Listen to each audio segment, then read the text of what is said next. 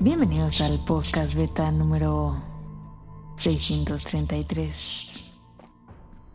Hoy es el especial de terror del 2023. El especial y aclamado especial de terror. Eh, como cada año hacemos, hacemos un especial de terror que mm, pienso yo que le ponemos muchas ganas porque al público le gusta mucho. eh, y es un episodio que realmente disfruto hacer. Eh, esos especiales que, que al público, creo yo, son de sus favoritos del año. Entonces ya toca el de este año porque esta semana cuando se estrene, básicamente casi casi se estrena en Halloween. Entonces eh, si lo hacíamos una semana más, pues ya se iba a, perder de la época de Halloween y de terror y todo eso. Entonces queda perfecto. Esta semana, como ya escucharon, me acompaña Caro, que ya tiene acompañado muchísimos especiales de terror, creo yo. Cada año, sin falta, Caro está. ¿Eh? Aunque ella decía que le daba miedo. Y eh, ya tenemos como tres años, creo que nos acompaña Rion Jun. Eh, y regresa Rion para platicar de bueno historias de terror. Esta, esta semana, este especial va a ser mucho de Japón. Eh, yo encontré historia, bueno, busqué historias de terror de Japón. Ah, algo importante es que generalmente estos especiales son difíciles de hacer porque eh, antes los pedíamos a los escuchas que nos mandaran sus historias. Pero ya llevamos muchos años haciéndola y pues ya casi todos los escuchas nos mandaron sus historias y no todo mundo tiene historias de terror. Entonces, para este especial me puse a buscar eh, pues historias entre... Hay de varios tipos y Rion tiene también eh, documentadas, crímenes real, misterios sin resolver, ovnis y todo eso pero enfocado un poco más en Japón, porque siento que a veces esas historias que en Japón son muy conocidas por el por la barrera del idioma no llegan por acá. Y pues acá ya tenemos como muchas historias muy muy clásicas en occidente, entonces dije, "Ah, vamos a explorar más Japón porque siento que hay muchos casos sin resolver en Japón y están interesantes. Entonces, eh, pues vamos a comenzar con el 633 especial de terror 2023.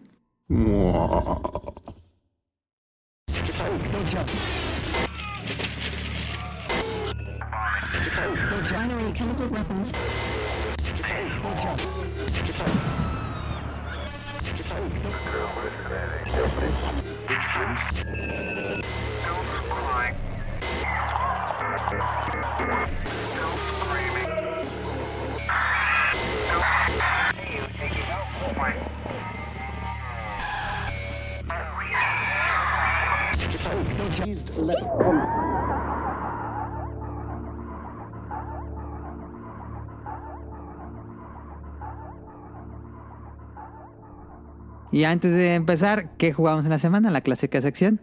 Eh, Car, ¿jugaste algo en la semana? No, la neta no. Ahorita ando jugando el Vampires, ¿Cómo puede ser pero esta semana estuvo terrible. Fue de terror, de verdad, pero de terror de trabajo, entonces no. No tuve chance. Pero ¿No ha comprado el Mario? No. Pero sí lo quiero jugar. De hecho, esta semana me voy a ir a Chihuahua, entonces voy a quiero avanzar en el Tears y Y atrapada en el sí. carrito de la lava. es que no sé cómo le salto. este, pero sí me quiero quiero jugar el Pikmin y quiero jugar el Mario. ¿Qué me recomiendas empezar? Mm, no sé qué tenga más ganas, si un juego de plataformas o un juego de administración de recursos. De plataforma. Ah, no, pues Mario. Ah. Pues igual te, me- ya no me falta mucho para acabarte el para acabarme el Mario, te lo presto. Ah, ¿Tan rápido?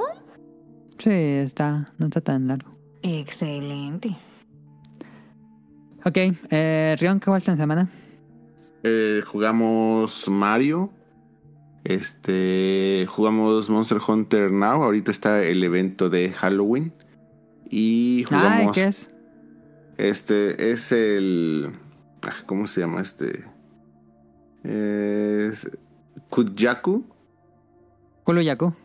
Kujaku. Solo que en vez de sacar una piedra, saca una calabaza. Ah, y ok. se supone que te eh, obtienes tickets y con esos tickets puedes este, cambiarlo por un casco en forma de calabaza también. Y el, la propiedad que tienes de que si otras personas dentro del equipo usan también el, el mismo casco de calabaza, se multiplican el poder, por ya sea por el número de personas que tengan el, el casco. Entonces ese es ahorita Ah, el, evento y también puedes ganar una medalla especial, un badge especial de conmemorativo. Y también jugamos Final Fantasy XIV porque también está el evento de Halloween. Y ya. Ya vi los tweets de Rion de que se acabó así en una sentada Mario. Eh, bueno, e- es común en Rion el jugar el mayor tiempo posible. Eh, ¿Alguna opinión ligera o breve que tengas del juego? Este, lo, lo que pasa es de que, o sea, yo, yo entiendo porque muchas veces cuando pongo ese tipo de tweets, o sea, yo, yo, este, sé que el último que me pusiste era más así de broma, pero este, yo sé que mucha gente me dice, no, es que no disfruta los juegos o algo así, pero lo que pasa es de que también mis tiempos para el juego pues son así como que muy, este, extraños porque generalmente me trabajo, este, y ya me, y si me duermo, me despierto hasta que ya me tengo que parar otra vez para irme al trabajo, entonces pues generalmente me lo tengo que aventar así como que rápido, además de que el backlog pues me tiene, me pone contra la pared. Y, y se nos vienen pues ya ahorita muchos, muchos lanzamientos, por ejemplo no he jugado Spider-Man 2, ni siquiera lo he comprado, este, ya el próximo viernes tenemos Wario, este ya se Ah. viene Mario RPG, ah, sí, es entonces cierto. este, tenemos así como que ahorita también varios lanzamientos en enero. De hecho, también el principio del próximo año se viene medio cargadito. Ah, también ya viene. Viene muy Yakuza. cargado enero ya. Sí, sí, sí, en enero. Este, Ah, y Gaiden sale en noviembre. Ajá. Entonces, este, viene Persona Reloaded. Ese para febrero. Este, Ajá. entonces, no, o sea, tenemos un fin de año y principios de año muy, muy cargado. Entonces, también no quiero que se me. No quiero que me pase, por ejemplo, como el Tears o que lo terminé, pero siento que lo dejaba muy incompleto. Y después tuve que regresar y así. Este. Me, me- me gustó. Tengo. Este. Quejas muy, muy específicas que no lo demeritan. Porque Ajá. siento que las cosas, las nuevas propiedades o las nuevas mecánicas de este juego están muy interesantes. Este, yo siempre me pregunto como ya para dónde puede jalar un, un nuevo Mario, especialmente en plataformas. No tanto contra el mismo Mario, sino contra todos los juegos de plataformas a lo mejor que han, que han existido. Pero lo manejaron yo creo que bastante interesante, bastante bien. El apartado artístico está increíble. Este, pero pues sí tiene unos peros que yo siento que pues ya a estas alturas era muy complicado que lo pudieran dejar fuera y los dejaron fuera. Pero pues me gustaría ya discutir eso si en algún momento hay algún episodio donde hablen del tema. Pues platicar un poco de eso. No, no son. Este, no es, no es hate ni es tirarle, pero el juego está increíble. Lo recomiendo a cualquier persona que esté escuchando esto. Este, y pues nada más son así como que los peros que pudiera haber con el juego. Pero muy, muy recomendable. Yo le puse un 8 de 10. Sí. Ah. Em, yo he estado jugando también el, el Mario esta semana. Casi casi es lo único que he jugado. Y... Sí, me gusta. Pero no tanto como para decir que es el mejor juego de Mario 2D. Porque leí varias veces eso y dije... Pues esa gente no ha jugado. Sí está, Está muy sí está muy lejos. atrevido No a decir eso. Sí nos gustó, pero no creemos que sea el mejor juego de Mario. Ah, ok. Pero bueno, ya lo platicaremos en su momento. Eso lo fue lo que yo he estado jugando esta semana. Eh, y pues ahora sí, ya no hay, no hay beta quest. Vámonos directo a las historias de esta semana. Con la primera, porque la primera es una historia mm, no tanto de miedo tal vez, pero es una historia de videojuegos y como el podcast beta es de videojuegos, pues la quise poner. Eh, no sé si sea una, a lo mejor una historia medianamente popular. El no es de Japón. Pero como to- toca el tema de videojuegos, la quise poner. Entonces vamos a empezar a arrancar este especial de terror con esta historia. El incidente del concurso del Wii.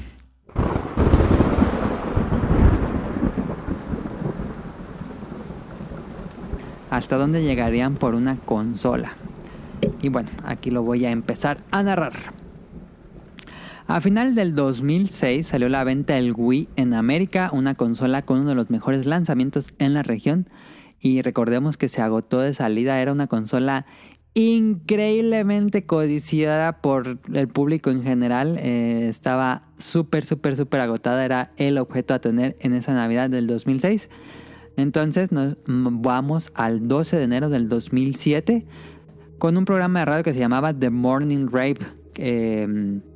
Este programa anunció un concurso donde podías ganar un Nintendo Wii. El concurso llevaba por nombre Hold Your Wii for a Wii o Aguanta tu orina por un Wii, que sería como la traducción en, en, inglés, pero es un juego de palabras. Hold Your Wii for a Wii. Y los participantes tomarían todo el agua que pudieran sin poder ir al baño. Y aquel que tomara más agua y aguantara ganaría la consola. Bastante sencillo, bastante fácil la mecánica. Entonces, 20 personas. Está muy inhumano. Uh, sí, un poco. Ahorita vamos a eso. Alrededor de 20 personas participaron en la competencia. Fueron a los estudios de grabación de, de esta, pues de esta radiodifusora. Y el evento comenzó a las 6.45 de la mañana. Y pues la mecánica era así. Cada 10 minutos se les daba una botella de agua de 240 mililitros. Que se la tenían que tomar toda. Y no podían pararse ir al baño, claramente. Eh, uno de los participantes, que era James Ibarra, menciona que pensó que sería fácil porque ese tamaño de botellas, 240 mililitros, pues era, era, pues era, no era grande. Pero después de cinco botellas ya no pudo más y abandonó el concurso. Aunque vieron que con esa cantidad de, agua eh, iban a tardar mucho. Entonces les empezaron a dar botellas de mayor capacidad de agua. Entre los participantes estaba una señora que era Jennifer Strange, una señora, una mujer de 28 años, que, de, tres hijos, que a lo largo del concurso tomó más de 7.5 litros de agua. Claramente estaba concursando para, para ganarse el whip a sus hijos. Eh, ¿7 litros? 7.5 litros de agua. El concurso fue en vivo. Eh, conforme iban tomando agua, digo, la gente no los podía ver porque era radio, pero los, los narradores, o bueno, más bien los conductores del programa iban describiendo lo que estaba pasando en el concurso. Em, y bueno, la gente lo estaba escuchando en todo el pueblo. Una enfermera que lo estaba escuchando en un hospital habló por teléfono a la estación y les dijo que eso era muy peligroso o incluso fatal, ya que se podrían intoxicar de agua. Mm. Pero los conductores respondieron que sabían del peligro que corrían, pero que los concursantes firmaron antes un documento que no los hacía responsables, ajá, no los podían demandar. Entonces, pues eso fue lo que dijeron. Y uno de los conductores bromeó al aire volteando a verlos y les preguntó, ¿alguien ya se murió? Em, y uno, uno de los conductores hizo una broma respecto a que la barriga de Jennifer, la, la alta señora que les digo, eh, parecía que tenía tres meses de embarazo, ya estaba así inflándose. Entre los conductores mencionan si era, bueno, como que no sabían, eh, ellos hicieron la mecánica del concurso y todo, y comenzaron ahí a platicar y se preguntaron cuando recibieron esa llamada, se preguntaron, ¿a poco se puede intoxicar de agua la gente? Y ellos mismos decían que era imposible porque ellos, su justificación era que eh, nuestro cuerpo es 98% agua, entonces podemos tomar todo el agua que queramos.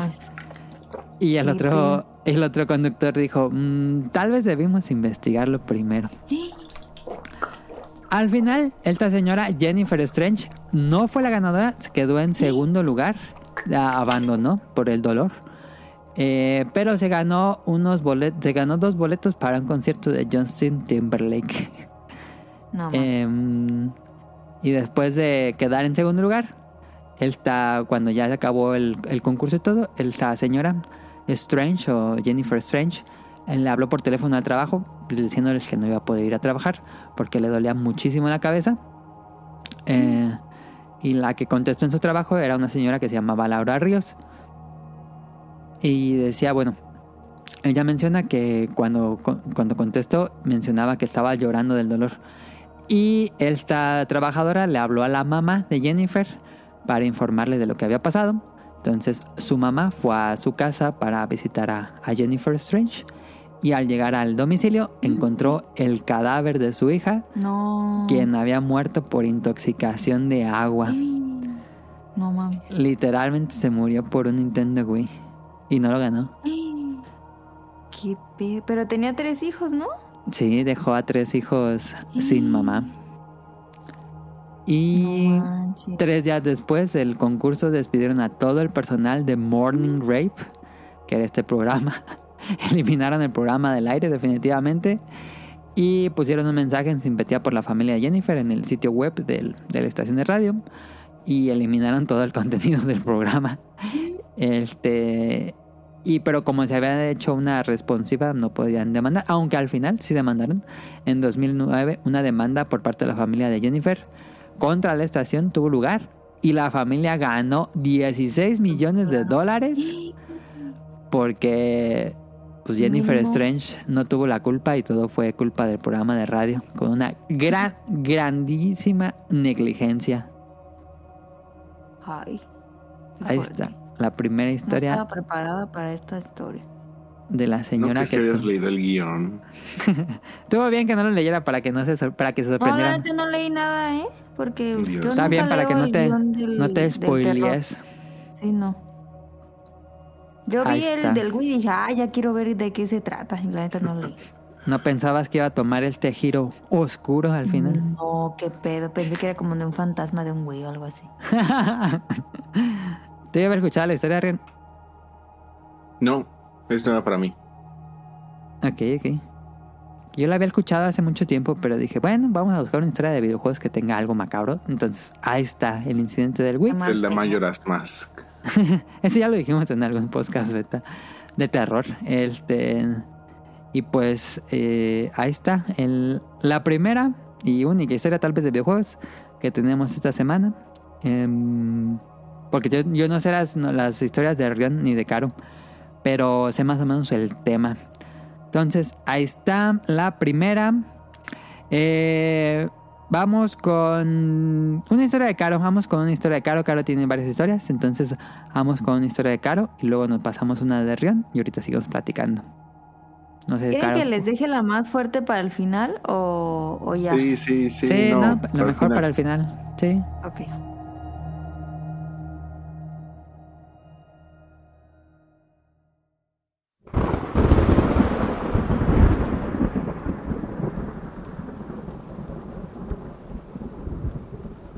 Ah, es que esta me pasó hace poquito. Este. Me tocó ir a. a, a- ¿Qué haces?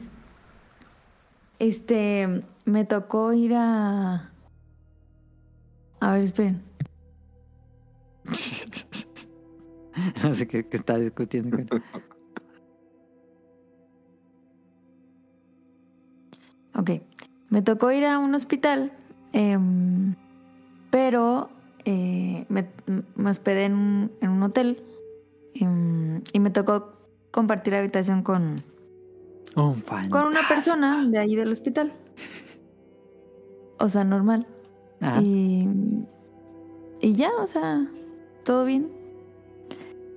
Y en la noche, pero la verdad es que esa persona no- nunca me ha caído bien, pero bueno, es un X. Entonces, ok. Era la mitad de la noche y en eso yo siempre me duermo como que, o sea, eran dos, dos camas y una era, yo siempre me duermo como viendo al, como a la ventana para no ver a la persona. Ok. Y en eso, no sé cómo estuvo que me volteé y justo estaba viendo como a la persona. Ah, Pero en eso, como que abrí los ojos y yo dije, ¿qué pedo? Y vi claramente que una persona estaba, estaba parada con los, con las manos arriba, así. Pues así como con las manos arriba, como estirándose. Ajá. Pero como si fuera una sombra, pues, o sea, no era como una persona persona. Y pues no había mucha luz en el cuarto y yo, ¿qué pedo? Y me quedé. Y dije, no, esto no, no. Y la persona Y- con la que, que estabas, ¿qué? Es que fue como muy rápido porque yo estaba como que entre dormida y no. Entonces dije, no. En eso como que me volteé y dije, no, no creo. Seguramente se paró o algo así y yo vi como cuando se paró al baño. No sé, o sea, como que quise pensar otra cosa. Ajá. ¿Pero esa persona Y- seguía dormida o estaba en el Ah, baño? ah. No, estaba dormida. Oh, lo verde. O sea, como el, bul- el bulto, pues. Sí. Y yo de que, ¿qué pedo? Y... Pues me asusté, ¿no? Ajá. Eh, y entonces en la mañana, pues ya me desperté y, y me dijo, ay, en la mañana, me, en la noche me, me sentía mal o no, no sé qué me dijo. Y le dije, oye, por cierto, ¿te desperté, te levantaste? Y me dijo, pues yo dije, a lo mejor se, se levantó y yo nomás vi como que la sombra cuando se levantó y ya. Ajá. Me dijo, no. Y yo de que, ala, a ver. Y yo, ¿no te levantaste? No, no, nada más este. Pues estuve inquieta en la noche, pero no, no me desperté ni nada. Y yo, "Ah".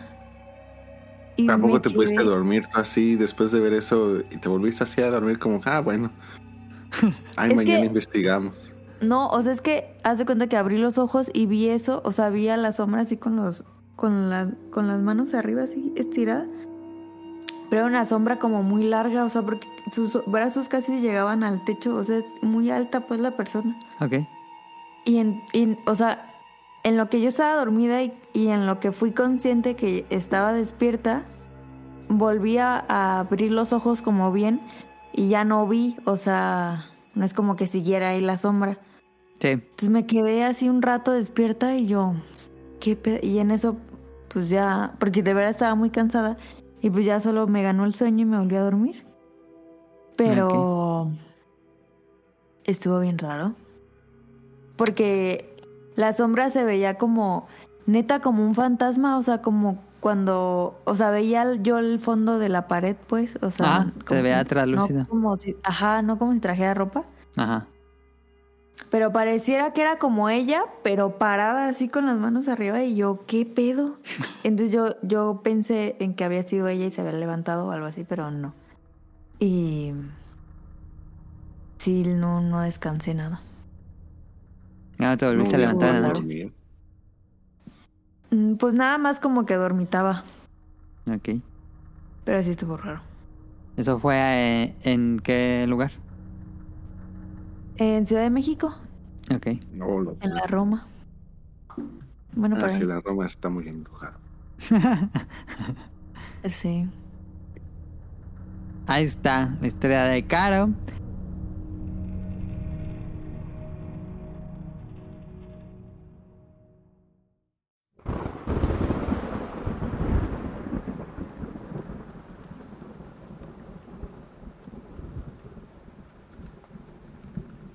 Eh, les voy a hablar de un famoso caso. Eh, Este tampoco es como de miedo, es uno de los crímenes sin resolver más populares en Japón. Ajá. Y este se trata de, bueno, primero les voy a platicar de una bebida muy famosa en Japón que se llama Oronamin C. Este, posiblemente por nombre no les suene a muchos. Posiblemente los más populares que les pueda sonar es Pocari, es el Ramune o cosas así. Pero estoy casi seguro que si son, han visto animes, si han venido a Japón principalmente, conocen perfectamente esta bebida o la han visto. Eh, la venden en cualquier combini. Oronamin, sí, solo que generalmente siempre la etiqueta está en katakana. Entonces tal vez por nombre no les suene, pero eh, siempre es una ah, sí lo botellita, ubico, sí lo ubico. este color ámbar, Sí. este y tiene una tapa muy muy interesante. Este la tapa es parecería que es una como de corcholata Ajá. y tiene eh, eh, le sale de la corcholata le sale como un este un plástico Un blanco. Ajá. Entonces, en cuanto tú destapas este, la, la bebida, pues ya no, no es posible poderla cerrar.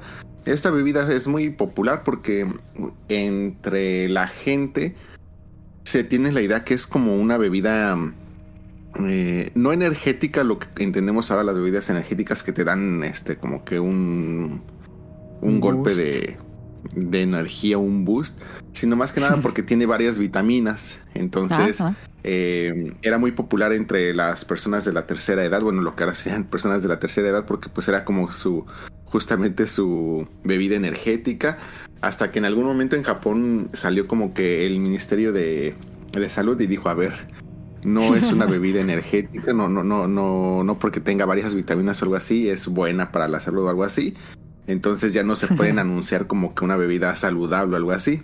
Ya. Porque es eh, sí es una bebida carbonatada, tengo entendido. Yo Sí, nunca la he probado porque siento que, que sabe a medicina o algo así, no sé. Porque también la venden en farmacias. Entonces, ¿Cuál? el Oronamin C. La C- e- es muy po- seguramente la han visto en algún anime así, Sí, seguro, sí, o si han venido aquí a, a Japón seguro la han visto y si no pues ahí también en este pues tal Yo he probado gomitas del orona- oronamin, sí. ¿Y qué tal? ¿Te gustaron? Pues sabían como naranja. No sé si era el sabor original. Y el ya después de que no se podían anunciar como una bebida saludable o algo así, ya empezaron a recurrir a personas famosas para anunciar el, el producto y afortunadamente como que no les pegó, no les hizo mucho efecto el que ya no se puedan anunciar como esa bebida este súper súper benéfica para la salud o para el cuerpo. Hasta que pues a la fecha es una bebida muy popular de hecho ya es muy popular también entre los jóvenes. Casi siempre que caminen por Japón por las noches de por las no, lugares donde son de fiesta bares y todo eso casi todos toman esto después de tomar mucho alcohol o algo así a lo mejor sienten que es bueno para la resaca o algo así ok. pero esto nos lleva al protagonista de nuestra historia, que es justamente el Oronamin C. Fíjense que entre 1980 a 1990 hubo unos asesinatos muy, este, muy importantes y más para la época en la que les estamos platicando, eh, que fueron titulados o se les conocen como el Paracat. El Paracat, que el Paracat es un químico que se utiliza para como herbicida. Ok. Este, eh, o sea, vamos, es un químico que se utiliza para matar este hierbas. Entonces, eh, Oronamin sí tenía una promoción entre eh, por ahí de 1985, donde si tú ibas a las a la- iba a decir, a las vending machines de, de la marca y todo eso, y comprabas ciertos productos, la máquina te iba a botar automáticamente un Oronamin C. Ah, ya. Entonces era así como que, ah, pues cómprate una bebida y te regalamos un Oronamin C. O sea, como que Ah. tipo, vamos a estar regalando, porque es una botellita chiquita. Eso es algo que también este, deberían de, de considerar. Mm, No es del tamaño estándar o algo así. Entonces tú comprabas alguna bebida de estas vending machines y te botaba este, un Oronamin C. Entonces, en algunos lugares empezaron a dejar ahí donde se suponía que te debía de salir tu Oronamin C, empezaron a dejar este botellas de Oronamin C. Entonces, pues la gente que se acercaba decía, ah, mira, alguien compró una bebida y no quiso su, su bebida de regalo o se le olvidó algo así, pues vámonos, venga para acá. Y se supone que les estaban metiendo a estas bebidas, o sea, las personas que iban a dejar estas botellas, les estaban metiendo este herbicida, este que se llama Paracat. Entonces, hubo cerca de eh, 35 personas envenenadas en todo Japón. Y de Ah. estas 35 personas envenenadas, 12 personas fallecieron. No, No, se, nunca se conoció eh, el culpable, nunca se conoció O sea, la una razón. persona fue dejando onogaramis en las vending machine envenenadas. Así es. Sí. Eh, así es. No mames. Entonces, eh, a tal grado de que se empezaron a poner letreros en ciertos puntos eh, donde te ponían ahí de que si tú llegabas a encontrar bebidas, este, mm, en algún lugar o algo así, aunque y tuvieran el aspecto que tuvieran, que no te las tomaras. Mm. Porque eh, obviamente pues en un principio pues estas bebidas estaban puestas en estas vending machines aprovechando la promoción que les estoy comentando. Pero en los días o en las semanas siguientes empezaron a poner este, bebidas también en los booths telefónicos, en las cabinas telefónicas. No. Eh, las empezaron a dejar también en, en bancas, por ejemplo, o en lugares. eh, en Japón también es muy común que haya lugares para fumar. Ajá. Entonces, de ese tiempo... Pero, a ver, pausa, pausa, pausa. Pausa, pausa. O sea, según yo, en Japón, como que mm, la cultura es de que si yo me compro algo, me lo tomo. No es como que me encuentro algo y me lo chingo. Pero Eso eso en sí los pasaría aquí. No sé ¿Los qué no tan, eran así? qué tan diferente era Japón en los ochentas. O sea, to- to- toma en cuenta también que es, eh, o sea, es, es algo muy chistoso. Por ejemplo, un japonés es capaz hasta de encontrarse una moneda de un centavo e irla a dejar al Konban, que es eh, las, eh, los lugares de la policía, ¿no? Así de, ah, pues me encontré esto. Pero, Ajá. pues para ellos era así como que, a ver, en una vending machine te salió o hay una bebida ahí que están dando de regalo que alguien no quiso, pues yo lo agarro. O sea, como que la dejamos ahí o algo así. Entonces, eh, por ejemplo, entre las víctimas, se supone que la primera víctima era una persona de 52 años. En... Yo creo que yo hubiera sido una víctima, la neta. Mm, Entonces, este, pues aquí el problema pues es de que la gente como que decía, "Ah, pues mira, pues alguien dejó aquí una bebida, está nueva. Nadie se hubiera imaginado que, ah, pues la dejaron porque podía estar envenenado o algo así. Entonces, este, sí, o sea, posiblemente si hubiera sido en otro país a lo mejor estuviéramos hablando de cifras mucho más altas, porque pues que vete tú a saber cuántas botellas se pusieron. O sea, como nunca se encontró el, el culpable o algo así, este, pues nadie sabe exactamente cuántas botellas hayan dejado. Eh, trataron de empezar a, obviamente, pues utilizando lo- las medidas de ese entonces, tratar de concientizar a la gente que no agarrara ninguna bebida que no les perteneciera o que encontraran algo así. Y de hecho, una persona sí, este, gracias a estos letreros, eh, No regresó una, una botella a la policía, que es creo que la única botella que se tiene de tal cual como se, eh, como, Ah, las sea, dejaban. Supieron cómo estaba el veneno y todo. Ya, ya, ya tenían idea, porque obviamente des- desde que la primera la víctima apareció, pues fue como que contó y fue por eso que empezaron a poner los letreros, pero nunca encontraban así como que botellas este puestas. Entonces ya siempre eran así pues de que por medio de una víctima. Entonces esta persona regresó una botella pues así tal cual la encontró. Y también gracias a esta situación, en ese entonces este, los Oronamin sí traían una corcholata. Entonces era como que fácil abrirlas, fácil volverlas a cerrar. Mm. Y es por eso que cambiaron la presentación de su tapa a una a no abierta nada más. volver a cerrar. Ajá. Ajá, una vez que la abres, pues ya, este, pues está completamente así. Y es así como, este, como pues se conoció esta, esta serie de, de asesinatos que curiosamente, pues no fue así como que de un lugar excéntrico, sino que pues el asesino o los asesinos se empezaron a mover entre una área, un, en un área grande de Japón este, tratando de pues llegar a la mayor cantidad de víctimas. De hecho, no solamente se quedó en Oronaminsi, las últimas víctimas, por ejemplo, hubo un estudiante que se encontró justamente en las cabinas telefónicas, se encontró una botella de Coca-Cola. Ah, o sea, ya, ya no era la, la bebidita Sí. esa. Sí, ya no, o sea, el- fue el Oronaminsi fue como que la entrada por aprovechar la promoción que estaban manejando y todo eso, pero conforme fue pasando No el manches. tiempo y todo eso, empezaron a utilizar este desde otros tipos de químicos o venenos hasta otro tipo de bebidas para este pues Intentar lastimar a la gente y hasta ahorita es uno de los eh, o de los crímenes o asesinatos de los que jamás pues se encontró ¿Y nunca se supo nada? nada Es que en ese entonces no había cámaras, ¿no? ¿O sí? pues no había cámaras pero pues también yo creo que era algo como que un tanto complicado de rastrear estamos hablando Bueno, sí. del 85 entonces pues supongo que sí había como que algún tipo de tecnología criminalista, pero pues al menos no les alcanzó como para poder dar con el, con el culpable. Mm.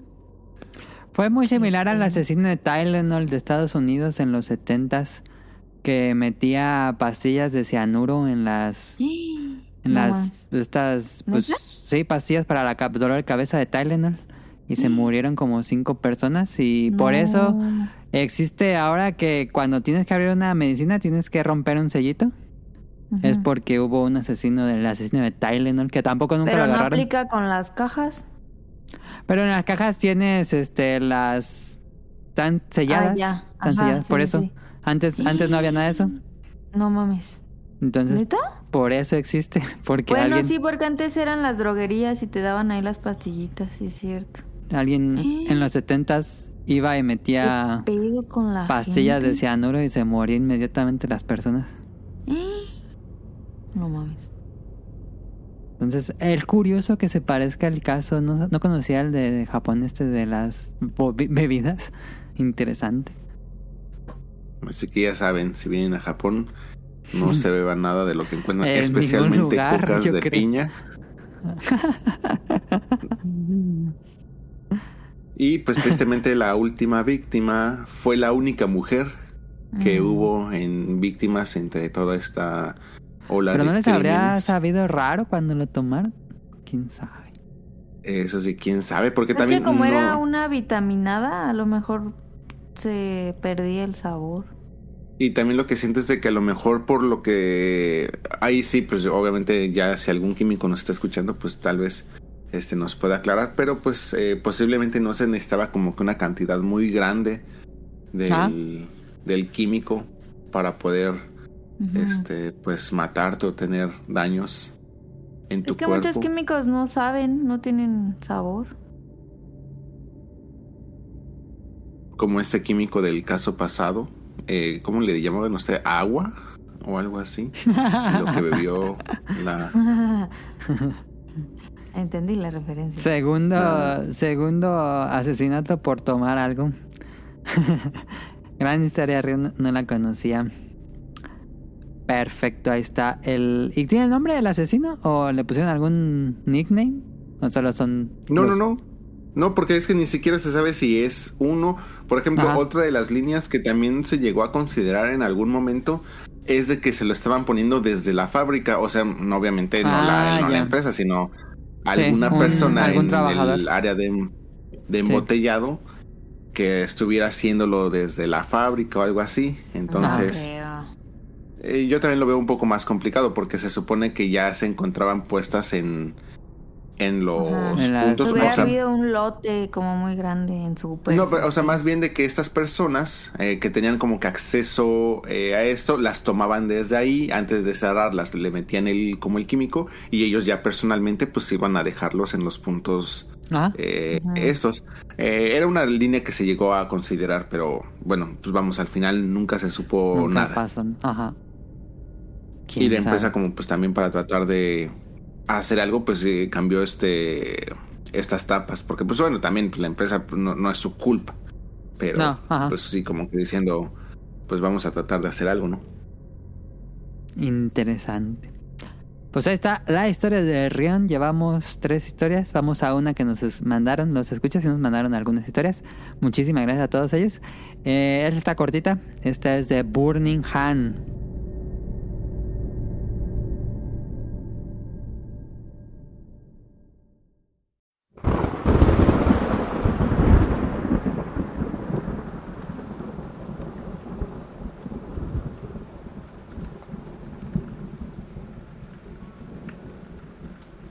Dice, hola, les voy a contar... un- Esta no la he leído, fíjate que estuve leyendo las algunas, pero esta no la leí. No me quise spoilear. Les voy a contar una crónica chiquita de algo que no me tocó ver, pero sí a la gente espantada.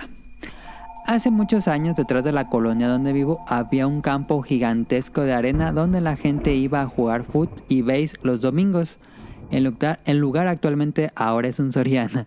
Mi hermana mayor tenía la costumbre de subirse al techo para ver las estrellas porque en el campo ese no había iluminación de noche, por lo tal se veía súper oscuro.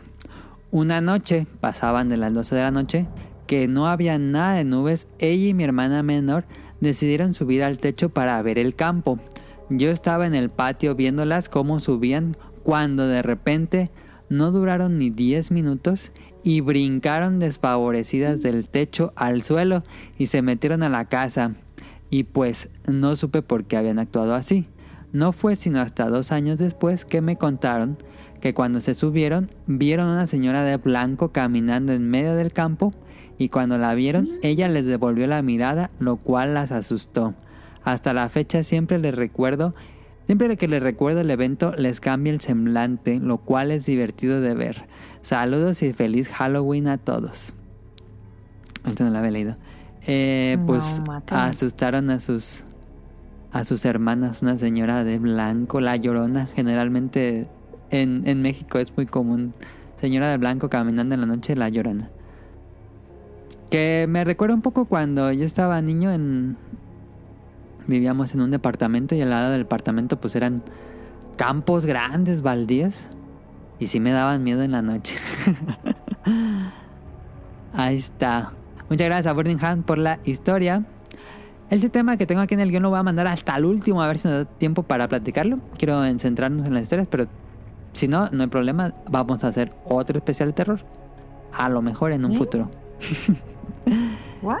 Eh, sí, vamos a hacer un especial de terror, pero pues, falta tantito. No, no falta tanto, la verdad.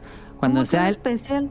cuando sea el episodio 666. Ah, perro. Chan, chan, chan. Pero, pero todavía falta un poquito para eso. Eh, entonces, voy a contarle otra historia. Esta está ligeramente larga, no tanto, pero bueno. También este ya es de Japón.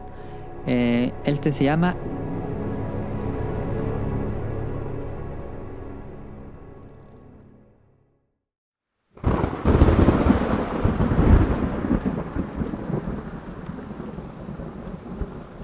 El misterioso evento del Onsen Kirizumi. Si han visto algún anime, si han visto algún... Pues conocen un poco de Japón. eh, saben que a los japoneses les gusta ir a estas casas tradicionales de baños termales, como en Chihiro. Entonces, esta historia tiene que Esa ver un película poco... como me da miedo, la neta. ¿Te da miedo Chihiro? ¿Por qué? Bueno, Sí, tiene, tiene un aura. mm, tiene un poquito de terror, un poquito. Creo que tiene el ambiente. Es muy atmosférica, Shihiro. Sí, pero siempre me ha dado miedo. Me gusta mucho, pero siempre me da miedo. Ok. Entonces comienzo. Entre las montañas de la prefectura de Gunma, en Japón, se localiza estas casas de baño que se llama Kirizumi. Es una ¿Ese muy tú- tradicional. ¿Esa es tuya? Esta, pues yo la investigué, no es mía, pues, pero yo Ah, la ya. investigué. Eh, Es una casa de baño muy tradicional, muy, muy, muy, muy vieja y muy visitada por las personas que viven cerca de ahí. Y es una atracción turística del lugar, en la prefectura de Gunma. Eh, nos, nos remontamos a agosto de 1972. Keiko Inoue es una oficinista de la ciudad de Isesaki y generalmente las familias eh, les gusta ir a visitar estos baños termales en familia o a veces hacen como viajes eh, laborales.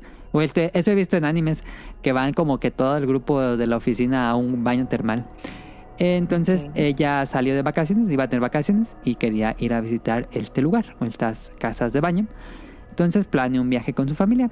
Eh, hizo las reservaciones y todo. Pero a, a última hora su mamá y su hermana que le van a acompañar no pudieron ir por problemas. eh, pues no, no sé exactamente, pero al final no pudieron acompañarla.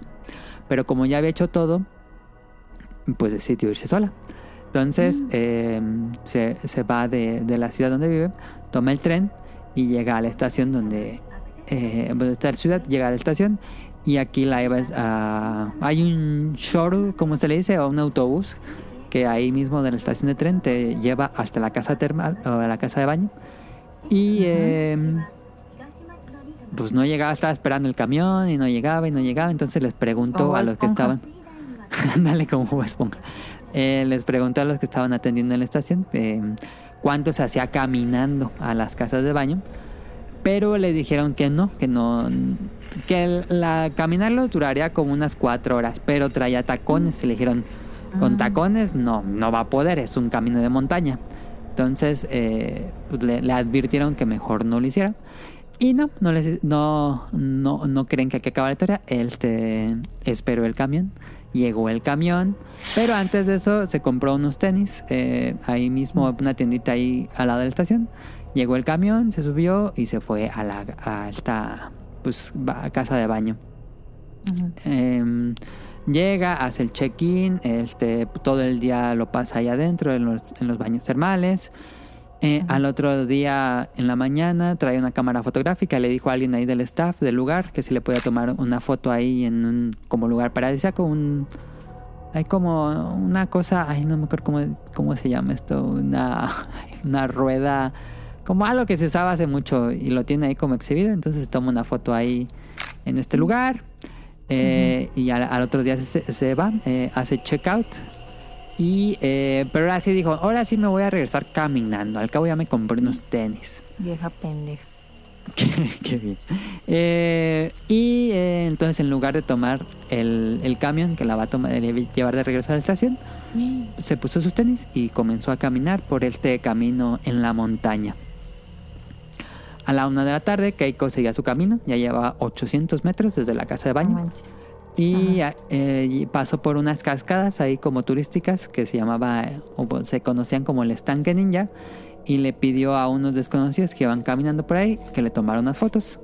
A las 2 de la tarde, eh, una familia que iba conduciendo, ella iba como al lado de la carretera.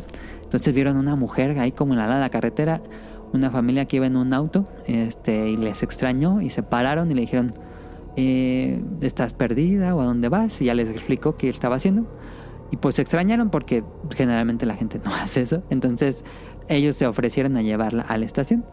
Pero no, les dijo que le gustaba, que ella quería irse caminando y les rechazó la invitación. Y spoiler, esta fue la última vez que verían con vida a Keiko No, Inoue. No, no mames, no mames, no. Entonces, ¿Por qué? Eh, pasó un día, pasó una semana, Keiko no llegaba a su casa, eh, preocupó a sus familiares y rápidamente comenzaron a, mm, hacer una búsqueda con las personas del lugar, con la familia. Y pues nada, empezaron a hacer así búsquedas con mucha gente en, el, en este camino de montañas. Y el 16 de agosto Ujú. encontraron el cadáver de Keiko.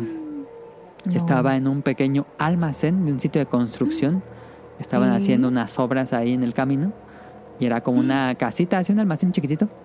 Y este encontraron ahí el pues el cadáver de la una escena de pesadilla.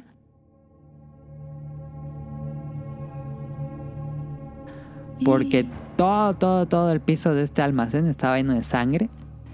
El cadáver No había recibido 24 puñaladas, ¿Qué pedo?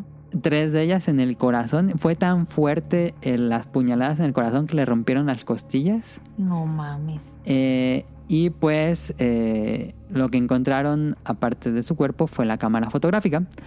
Eh, y encontraron cinco fotos. La primera en la casa de baño, donde se toma esta, en este lugar como una rueda. Y otras en las cascadas, que bueno, en los ponds, ay, se me fue el nombre en español.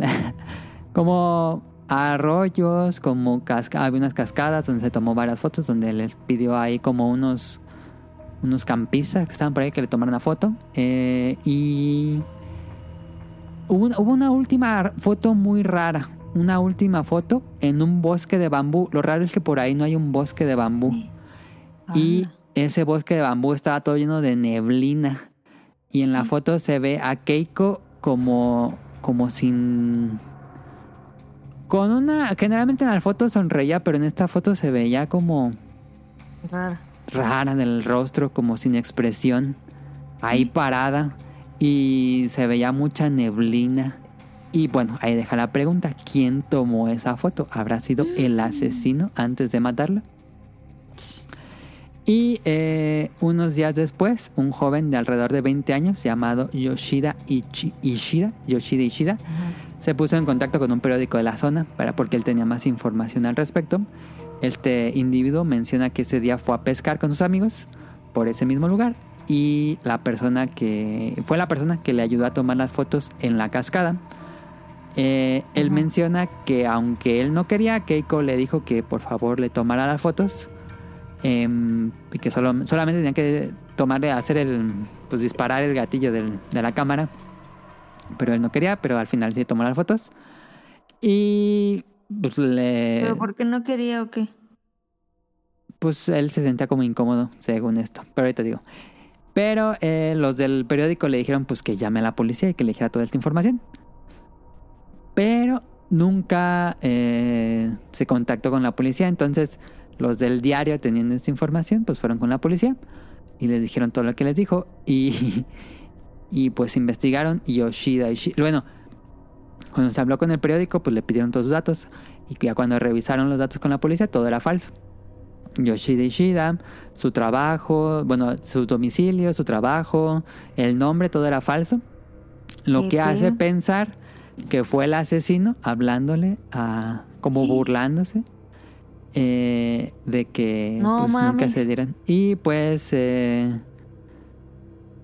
no, nu- nunca hubo. La investigación policíaca duró por muchos años, pero nunca se resolvió este misterioso O asesinato. sea, ¿nunca lo detuvieron? Nunca detuvieron a esta persona, al que al asesino ni al ni al que detu- porque todos los datos que dio eran falsos. Entonces, Ah. quién sabe quién habrá sido y quién sabe quién fue el que mató a esta chica. Eh, es raro porque su ya ves que dice que él no quería tomar la foto. Em, pero la familia dice que la- ella era muy- sumamente tímida, que nunca le hubiera pedido a un extraño que le Mm, tomara una foto. Entonces eso dicen que eso está muy raro, entonces claro. parece indicar que era el asesino, el que tomó la Mm. foto y el que habló por teléfono después. Tiene sentido porque mm, muchas veces los asesinos siempre hacen eso para... Sí. Regresan como, Ajá, a la escena del crimen y así. Dicen como de que no, pues es ajá, que- se sienten orgullosos de lo que hacen. Y, y si, y si Ajá. le- y si nadie sabe quién es, como que buscan eh, llamar la atención revictimizarse. o algo así. No mames, qué pedo. Y si se acuerdan de las historias que contamos el año pasado, no sé si fue el año pasado, según yo sí, que contamos algunas historias de crímenes en Japón, como que aquí en Japón se les da mucho el mm, hacer notas burlonas, los asesinos obviamente, de, Sí. de los crímenes que han cometido y de cómo han burlado la, la No policía. Sí, sí, sí. Estuve Es revisando como otros un casos. reto, ¿no? Para ellos.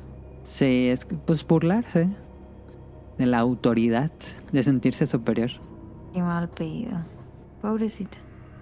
Pues ahí estuvo esta historia de crimen real y misterio sin resolver del Onsen Kirizumi.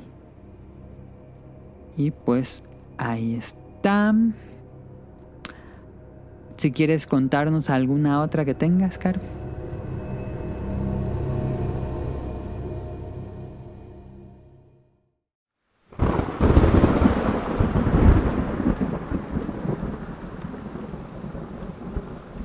Tengo.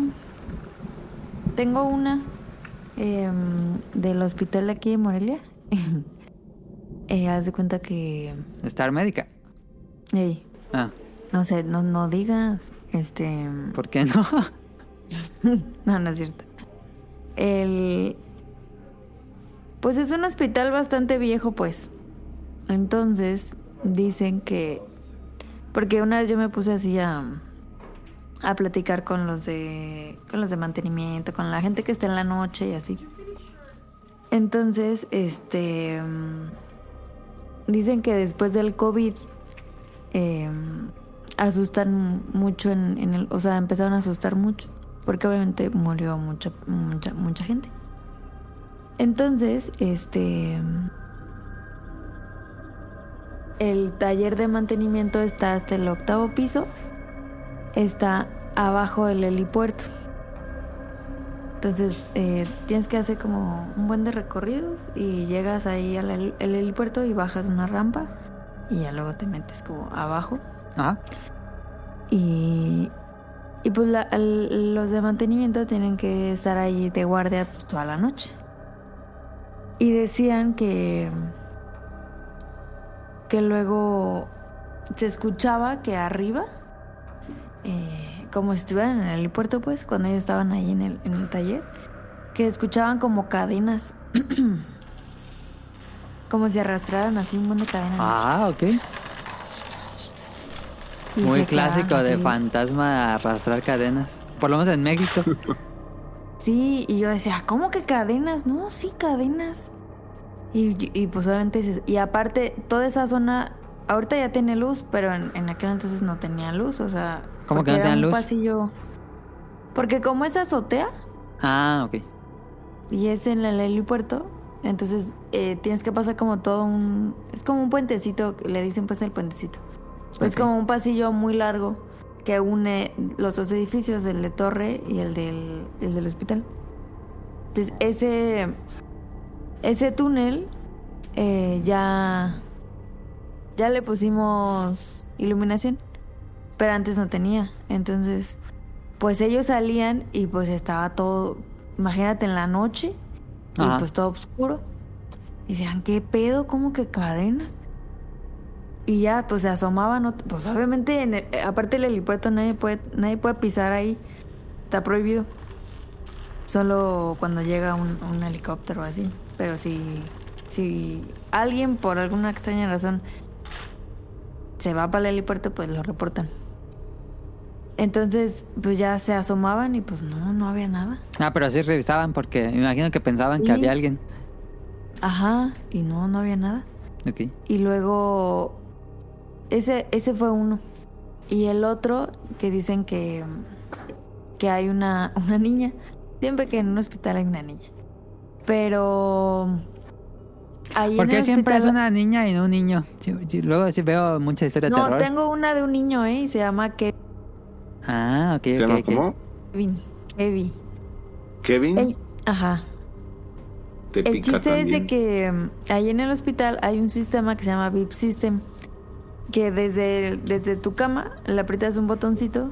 Cama Ah, arriba, un cama botoncito. abajo. No, le aprietas el botón y suena en la central de enfermería ti, ti, ti, de que el paciente necesita apoyo. sí, sí, entonces ya es- las enfermeras van rápido. Ajá. Entonces el piso COVID fue el piso 3. Bueno, también el piso 4, pero bueno. El chiste es de que ya cuando se acabó el COVID y todo, pues pasó un tiempo en el que en el hospital pues prácticamente no, o sea, no tenía mucho muchos pacientes y y sonaba. O sea, ellos tienen que dar rondines en, en los pasillos en la noche. Aunque pero el piso, ajá, pero el piso 4 se quedó porque apa- aparte el piso 4 era pediatría, entonces era COVID pediatría. Ok. Y, y el piso 4 se quedó mm, inhabilitado. O sea, no, no había ni pacientes, ni enfermeras, ni nada. Ok. Y mu- muchas de las... Muchas de las habitaciones estaban pues como sin muebles ni nada, o sea, Mm, así. Vacías. Y de repente sonaban así el beep system, el ti, ti, ti, y que- ¿qué pedo? ¿Y pues iban a la habitación, obviamente, porque Sí. pues decían, ¿qué tal que pues que ¿Hay pusieron un paciente ahí o algo? Ajá. Y no, no había nadie. Y no se podía apagar la chingadera. O sea, porque tú llegas a la habitación, le vuelves a picar y ya, Y se apaga. y ya se apaga. Ok. Y, y no, no se apagaba. Tenían que desconectar de- desde la central como el No, como la plataforma para volver a conectarlo porque Pero lo desconectas y ya no lo vas a conectar. Yo no lo volveré a conectar. Sí, no, no, ya lo conectaba en la mañana. ah, sí. Sí, pues Sí, sí. yo hubiera hecho lo mismo. Pero sí, bien, bien cañón. A mí sí me daría miedo, la verdad. Sí, interesante. Las personas que murieron seguían apretando el botón.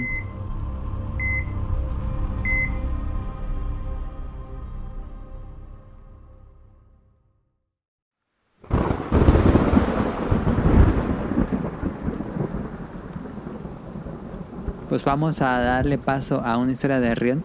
Fíjate que no comenté al inicio del episodio, pero por lo recomendable es que escuchen esto ya cuando está atardeciendo, pónganse sus audífonos. Pero bueno, escúchenla como quieran.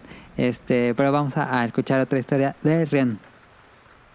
Lo hubiéramos hecho como en susurros y hubiéramos susurrado también todas nuestras historias. Saludos a Lenita, seguramente está escuchando esto. Saludos. Este, a ver, aquí sí pongan un poquito de atención porque en esta historia es fácil perderse, pero Ok. ah, la verdad es de que sí está, sí está bastante interesante. De hecho, desde el título Eh, este caso se le conoce como no confíes en lo que diga Yoko. Y Yoko, ok. este, ahí les va la historia. Eh, por ahí de septiembre del 94 más o menos, una, este, una chica de 27 años que era ama de casa llamada Mayumi, este, dijo que iba a salir. Eh, dijo, no, pues ahí, ahí nos vemos, ahí les encargo al Shrekcito. Este, voy a ver a una amiga. Este, ¿Al? ¿mande? ¿Al chefcito? Ah, no, era un, era un chiste del, de las. ah, No, no importa, iba a dejar a su. Iba, dejó encargado a su, a su bebé casi recién nacido. Ah, ok. eh, porque iba a salir a, a ver a una amiga de, eh, de cuando ella era estudiante. Esta chica ya tenía 27 años. Entonces, este. ¿Es de no Japón dio. la historia? Sí, sí, sí, es de, es de Japón. Eh, como les decía, la chica se llama Mayumi. Y pues dijo, no, pues eh, ahorita vengo, hay unos vidrios, voy a ver a una amiga de, eh, pues de mi época escolar. Y dejó encargado a su hijo, dijo que pues nada más iba, estaba ahí un ratito y, y regresaba. ¿Pero a quién le dejó el niño? Pues a su familia. ¿Y a sus papás? Este, sí. Entonces, en- ¿qué ropa traía? No, no, no sé qué ropa traía. ¿A Es dónde iba a que ir? pusiera atención. Yo estoy poniendo atención. Sí, sí, sí. Ok, gracias. Entonces, ya dijo que iba a ver este, a su amiga y este, pues iba, regresaba. El problema es que pasaron no las regresó. horas y pasaron las horas No mames. y Mayumi nunca regresó. Entonces, eh, pues obviamente pues su familia pues luego luego en- empezó a intentar ah, buscarla. Obviamente estaban preocupadas por ella, obviamente estaban preocupadas por su hijo, o sea, su, su hijo ah, técnicamente acababa de nacer. Mm. Entonces, Es que también como es- dejas un niño así nomás, "Ay, me voy con una amiga, qué pedo. ay, pues también tienes derecho a divertirte, pues además nada más ibas a... Pero bueno, también este no es el programa de discusiones familiares, ese es para mayo. Este, entonces, eh, pues eh, se levantaron las investigaciones, se hicieron los reportes respectivos a la policía, se iniciaron búsquedas y búsquedas para encontrar a Mayumi y nunca se encontró nada. No. Pasaron los años, o sea, le estoy diciendo de que este caso No. fue en 1994 y hasta el 2011 Oh, nunca se supo nada, absolutamente nada. O sea, ni el cuerpo ni nada. Nada, nada, nada, nada. O sea, no, no encontraron nunca nada, ninguna pista, eh, ninguna llamada de alguien, alguien que lo hubiera visto, nada, nada. Mm. Y nos remontamos después, años después, desde 1994 hasta el 2011.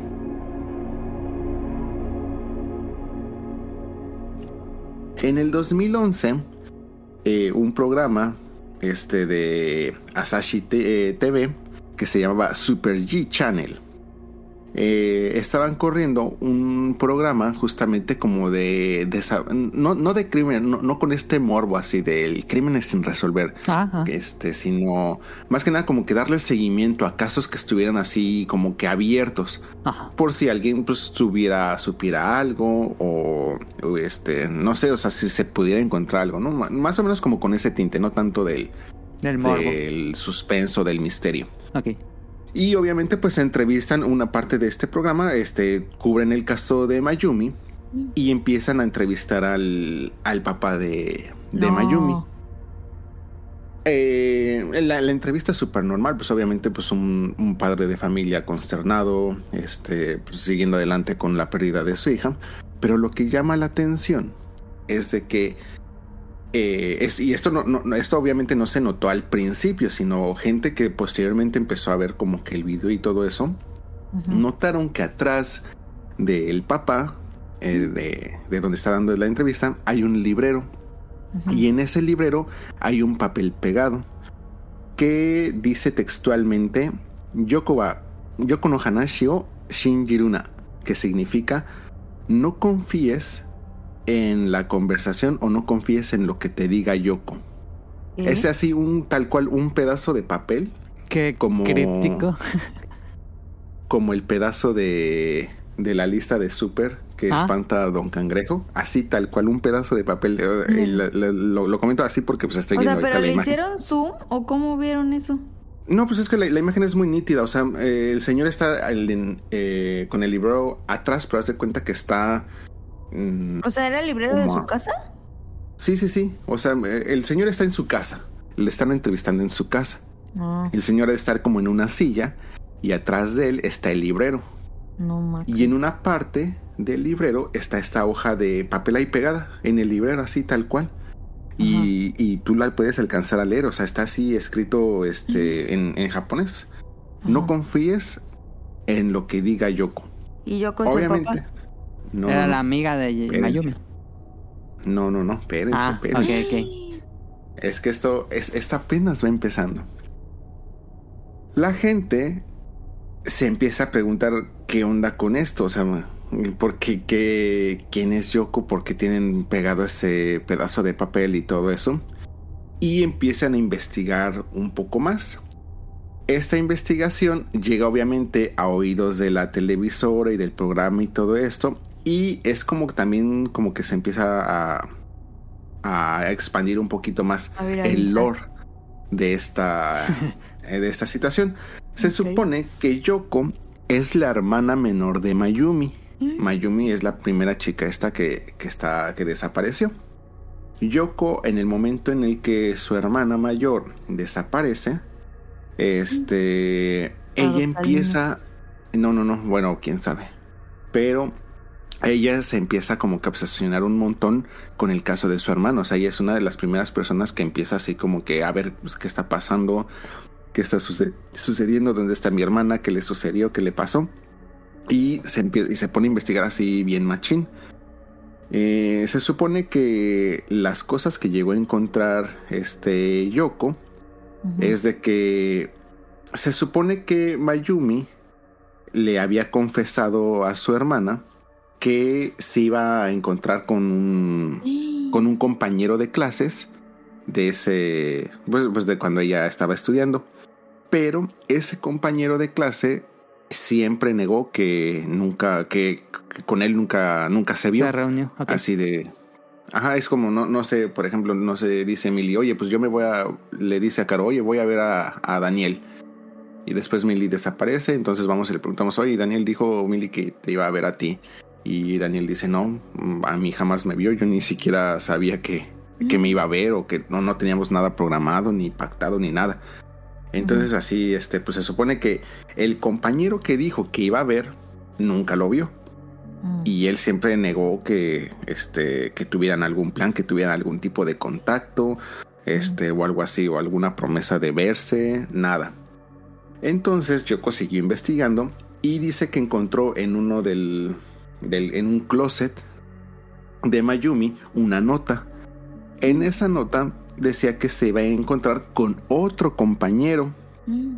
pero fue traicionada. Eso es lo único que, que está escrito como en, en la nota. Eh. ¿Qué tipo de traición? Nadie sabe. ¿Cómo que fue traicionada? ¿Quién sabe por qué estaba escrita esa nota ahí? Cuando se supone que ella, eh, pues después de que se, se salió ese día, pues ya jamás volvió. O sea, como, este, no es como que, ah, regresé y voy a dejar ahí mi nota o algo así. Y en esa nota venía escrito el teléfono de esta persona que iba a ver. Oye, Obviamente pero yo. una pregunta. Eu, ¿O sea, era madre soltera ella? eh, no sé. Mm, No, sí, no sé. Ni idea. Ok. Entonces, ella, este, esta Yoko llamó a este número, este, y confirmó que esta persona que contestó el teléfono sí era efectivamente otro compañero de Mayumi y que efectivamente se habían visto. Pero, pues dice, no, pues nada más nos vimos así todo tranqui, normal, pero pues yo, yo no sé nada de su desaparición ni nada. Este, no, no tengo, yo no estoy involucrado ni tengo nada que ver, no sé ni dónde está ni nada de esto. Entonces, Yoko contrató a un detective privado y este pidió que eh, empezara a investigar todo, todo, todo de este compañero, qué había hecho, a qué se dedicaba, este, qué pasó ese día donde se supone que se había visto con Mayumi. Y dicen que encontraron un, un video o hay como que cierta evidencia donde esta persona sola está entrando a un bosque con dos bebidas. No, es lo único que se encuentra de, de él. Pero no hay más. O sea, no hay nada ni de a dónde fue, ni con quién fue, ni de dónde sale, nada. O sea, es lo único que se tiene. Mm. Y lo más interesante es de que después de toda esta investigación. Esta Yoko también desapareció. Ah. No mames. Entonces, toda esta desaparición no fue después del programa. O sea, la investigación que hizo, que hizo la gente de quién era Yoko y todo eso Ah, ya. Ah. fue después del programa. O sea, Yoko desapareció también antes del programa. O sea, de entre, entre esos años de desde que madre. desapareció Mayumi de 1994 hasta el hasta que fue el programa en, en 2011. En ese intervalo, esta Yoko también desapareció. Mm. Y eh, algo muy interesante es de que pues aquí también, o sea, aquí en Japón hay un sistema de eh, personas perdidas y ese registro es público. Entonces, la gente en 2015, que fue cuando se empezó como que a hacer un poquito más viral todo este tipo de cosas, empezó a investigar, entraron al registro de personas perdidas en, en Japón Ah. y buscaron el contacto de Mayumi, la primera chica desaparecida. A ver, este, oye, pues vamos a ver su ficha qué dice o, o si se actualizó o qué hay. Y dicen que la ficha está borrada. Mm. O sea, ya, ya no está la ficha de, de esta persona, está desaparecida. Ajá. Ah. Ahora en su lugar está un mensaje, o en el momento en el que investigaron eso, hay un mensaje que dice, muchas gracias por su cooperación. Mm. Este. Es todo lo que dice el mensaje. Y no se sabe. Este. La situación entonces ni de Mayumi ni de Yoko. Pero se sabe que Yoko estuvo o está desaparecida. Y que en Mayumi, pues ya no se puede encontrar su ficha. Porque ahora el único mensaje que existe es muchas gracias por su cooperación.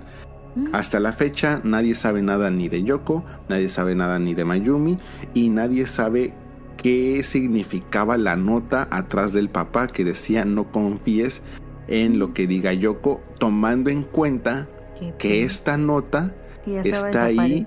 y que ella ya estaba desaparecida. Ajá. Ya me dio miedo, la neta. ¿Y hay algunas teorías del público de qué habrá? No, eh, no, o sea, bueno, también, eh, en- al menos en, o sea, si ustedes se meten a investigar, o sea, van a encontrar muchas páginas que llegan a como cubrir un poco el, el caso y cuentan un poquito más menos así algunos datos entre la historia, pero así de alguna teoría, algo así. Ajá. Porque, por ejemplo, pues yo lo que hubiera hecho es pues ir a volver a preguntarle al padre, pero se supone que el papá ya no ha vuelto a dar ninguna entrevista. Ajá. Y como no hay ninguna investigación policíaca que sustente el, oye, pues a ver, tú ven para acá, ¿qué, qué onda que está pasando? Pues entonces como que no hay una manera de, de obligar de qué está sucediendo o qué pasó. No manches. Además de que pues realmente pues la declaración del papá pues tampoco tiene nada extraño. O sea, pues es eh, la gente que ve la entrevista pues dice pues es la entrevista de un padre consternado porque pues desapareció su hija. Pero es que también en el momento en el que le hacen esa entrevista nadie sabía que había otra hija desaparecida. Entonces, este, o sea, son- eh, está, está medio returbino el, eh, la situación. Pero, pero pues así, así Estoy toca algunas pensando veces. como en teorías, pero está raro lo del papel. ¿Algún amante que era del- de, las dos y terminó desapareciendo las dos? Pero el- ¿cómo justificarías el papel de no confías en Yoko? Yoko a veces lo puesto muy el papá esquizo- Ajá, atrás. sí. Eh, y, y la, y la imagen está ahí, o sea, si ustedes la quieren buscar o algo así, o también la puedo compartir, o sea, me- no, no tiene nada así de, de terror la imagen, o sea, les digo, es una entrevista que le están haciendo así, la típica con eh, los caracteres japoneses en toda la pantalla y, Sí, sí, sí. sí. y está pues el papá sentado así, tal cual, este, platicando la cosa, y atrás se ve el papel, está así, tal cual el papel. Pero pues, ¿por qué lo pegas así en, en el librero? ¿Por qué lo O sea, pero tu así? teoría es que ese papel lo puso el papá. Sí, o sea, seguramente pues lo puso el papá, pues a él lo tiene ahí por algo, pero ¿por qué? El papá o la mamá, pero alguien lo puso. Alguien de ellos dos. Yo cuando Y fui. tal vez, o sea, y pensando también que, pues tal vez diciendo, oye, pues aquí no le van a entrevistar, pues, seguramente va a salir el papel, a lo mejor lo querías exhibir, o, o, o quién sabe, Pero, vete tú a saber. Pues sí. Pero está muy interesante cómo a partir de un papel se dieron cuenta que también todo. estaba desaparecida Sí. la otra hermana. Pero qué raro que no mencionaran en el programa que su también tenía o otra sea, hija ¿por qué desaparecida. Los papás no, no dijeron nada. ¿Quién sabe? Y no se sabe nada. Nada. Hasta la fecha, nada. ¿Y el bebé? ¿Quién sabe? Pues yo creo que ya va a la escuela, ya no es tan bebé. Sí, pues sí, ya es del a ser el próximo. 92, es más grande que Caro. A lo mejor va a ser el próximo detective Conan. Y va a resolverle el misterio de su día y de su mamá.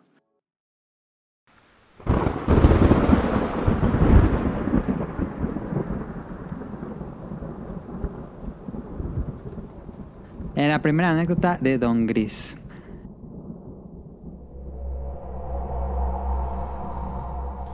¿Qué tal amigos del podcast Beta? Bueno, podcast Beta. ¿Qué tal? Felices Halloweens y fiestas.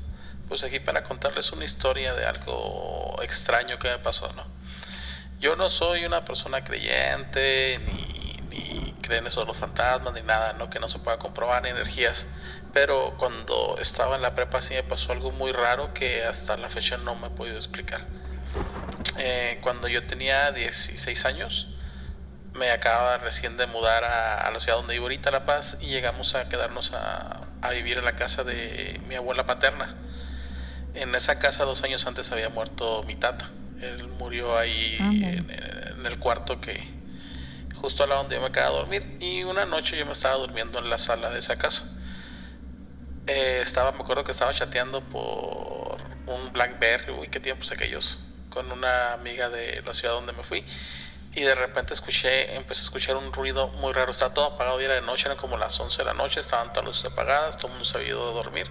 Y yo me quedé en la sala acostado con una cobija y chateando. Y de repente empecé a oír un ruido como de dos almohadas que, que rozan, algo así como, Eh, pero- Hace un ruido medio raro. Entonces yo se me hizo muy extraño ese ruido porque se oía como muy rítmico, ¿no? Entonces yo me asomé al fondo a ver si veía algo y no está todo oscuro. Y dije, bueno, a lo mejor es un gato. Pero dije, bueno, pues un gato no hace un ruido rítmico, no, un gato se mete, tumba las ollas y se va. Y ese era un ruido muy rítmico, era muy rítmico, eh, eh, se oía muy, muy parejito. Entonces digo, bueno, con miedito y todo, porque pues estaba solo ahí, eh, ilumino con el celular hacia la dirección del ruido y me quedo viendo y como a los dos segundos de poner la luz, como que pasa algo corriendo enfrente de mí, lo alcancé a ver como si fuera una camisa de cuadritos, una camisa blanca con cuadritos azules, no sé, muy raro, pasó en friega. No. Y yo me cubrí con la cobija y en eso empezó a oír ese ruido. El chaca, chaca, chaca. Lo empezó a oír, pero justo así como a 10 centímetros de mi cabeza. Y fuerte, y fuerte, y fuerte, y fuerte, y fuerte, y fuerte. Estuvo así yo creo que como unos 30 segundos y se cayó el ruido. Entonces ya me quedé así como que bien asustado. Yo chateando ahí con mi amiga, ay, está pasando esto y no sé qué, bla, bla. Y ya me esperé como unos 5 minutos y ya me quito la cobija y no vi nada. No vi a nadie, no vi nada. Y ya todo estaba en silencio. Y no, no, no sé qué fue. La verdad nunca me lo expliqué. Yo creo ya de grande empecé a pensar en, qué pudo qué pudo haber sido. Probablemente sí fue un gato. Este, y probablemente yo empecé a alucinar algunas cuestiones porque estaba pasando por muchos cambios en mi vida y estaba sugestionado y probablemente era un gato, ¿no? Y lo demás me lo aluciné o a lo mejor pasó mi primo por ahí, me jugó una broma, no lo sé. Pero pues esa fue la experiencia, la única experiencia que yo he tenido extraña, ¿no? Muchas gracias por escuchar el mensaje y saludos a Dan, saludos a Caro, soy su fan. Y a los demás chicos de ahí, apenas me estoy aprendiendo sus nombres, pero es que escucho muchos podcasts y no me los puedo aprender a todos. Cuídense, bye bye. No manches. Ahí estuvo la historia de Don Gris, interesante, fue eh, eh, increciendo hasta el, el momento del susto. Pero tenemos otra anécdota, esa se la pongo más adelante, otro audio. No lo había escuchado yo, ¿eh? Este no me lo quise spoilear. Igual nos decía muchas groserías y ni sabíamos. Este, muchas gracias a Don Gris por tomarse el tiempo en, pues en sentarse y narrarnos su historia. Estuvo padre, estuvo, agrega mucho al especial de terror.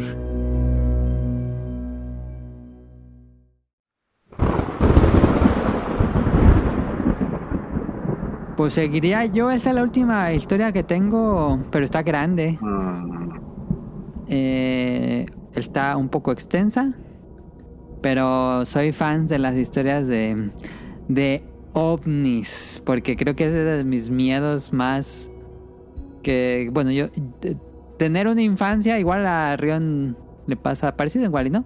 Este, pero tener una infancia en los noventas con el boom de los ovnis y el chupacabras, pues como que esos miedos se quedan contigo. Entonces, esta es la te historia. das coitito, han abandonado la sala.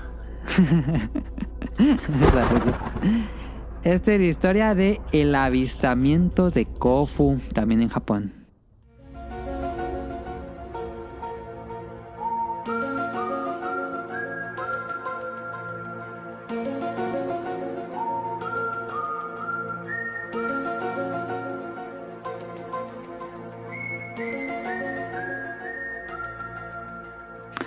Generalmente pensamos en avistamientos de ovnis en los Estados Unidos, pero curiosamente tenemos un encuentro cercano del tercer tipo en una ciudad japonesa. Y a lo mejor este es el caso más famoso de avistamientos de ovnis en Japón. Ahorita le pregunto a Rion si lo conocía. Anda.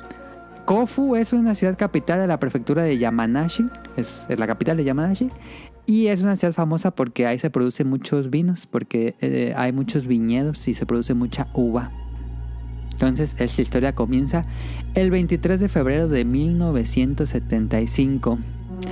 Ese día era un domingo y dos niños de 8 años que se llamaba Katsuhiro y Masato iban todo ese como era domingo no tenían que ir a la escuela este todo el día se la pasaron en la calle eran los 70s entonces pues se la pasaban pasa- jugando todo el día y ya iban de regreso a su casa. Esto era alrededor de las 6.30 de la tarde ya estaba anocheciendo y eh, después de jugar todo el rato ahí en la calle iban de regreso a su casa y cuando iban caminando en el cielo encuentran dos luces brillantes de color naranja una era de un gran tamaño y otra era grande, pero se veía un poco más chica que la otra.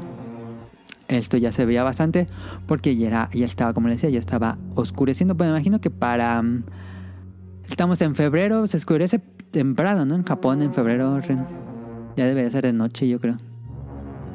Pues sí, bueno, ya a esa hora definitivamente ya está oscuro. Y yo Sí. creo que en ese entonces mucho más.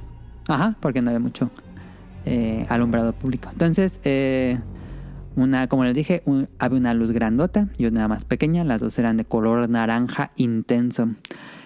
Eh, los niños se, se sorprendieron y la luz más pequeña comenzó a acercarse a ellos. Vieron que comenzaba a acercarse. Entonces los niños eh, la veían sin saber qué hacer.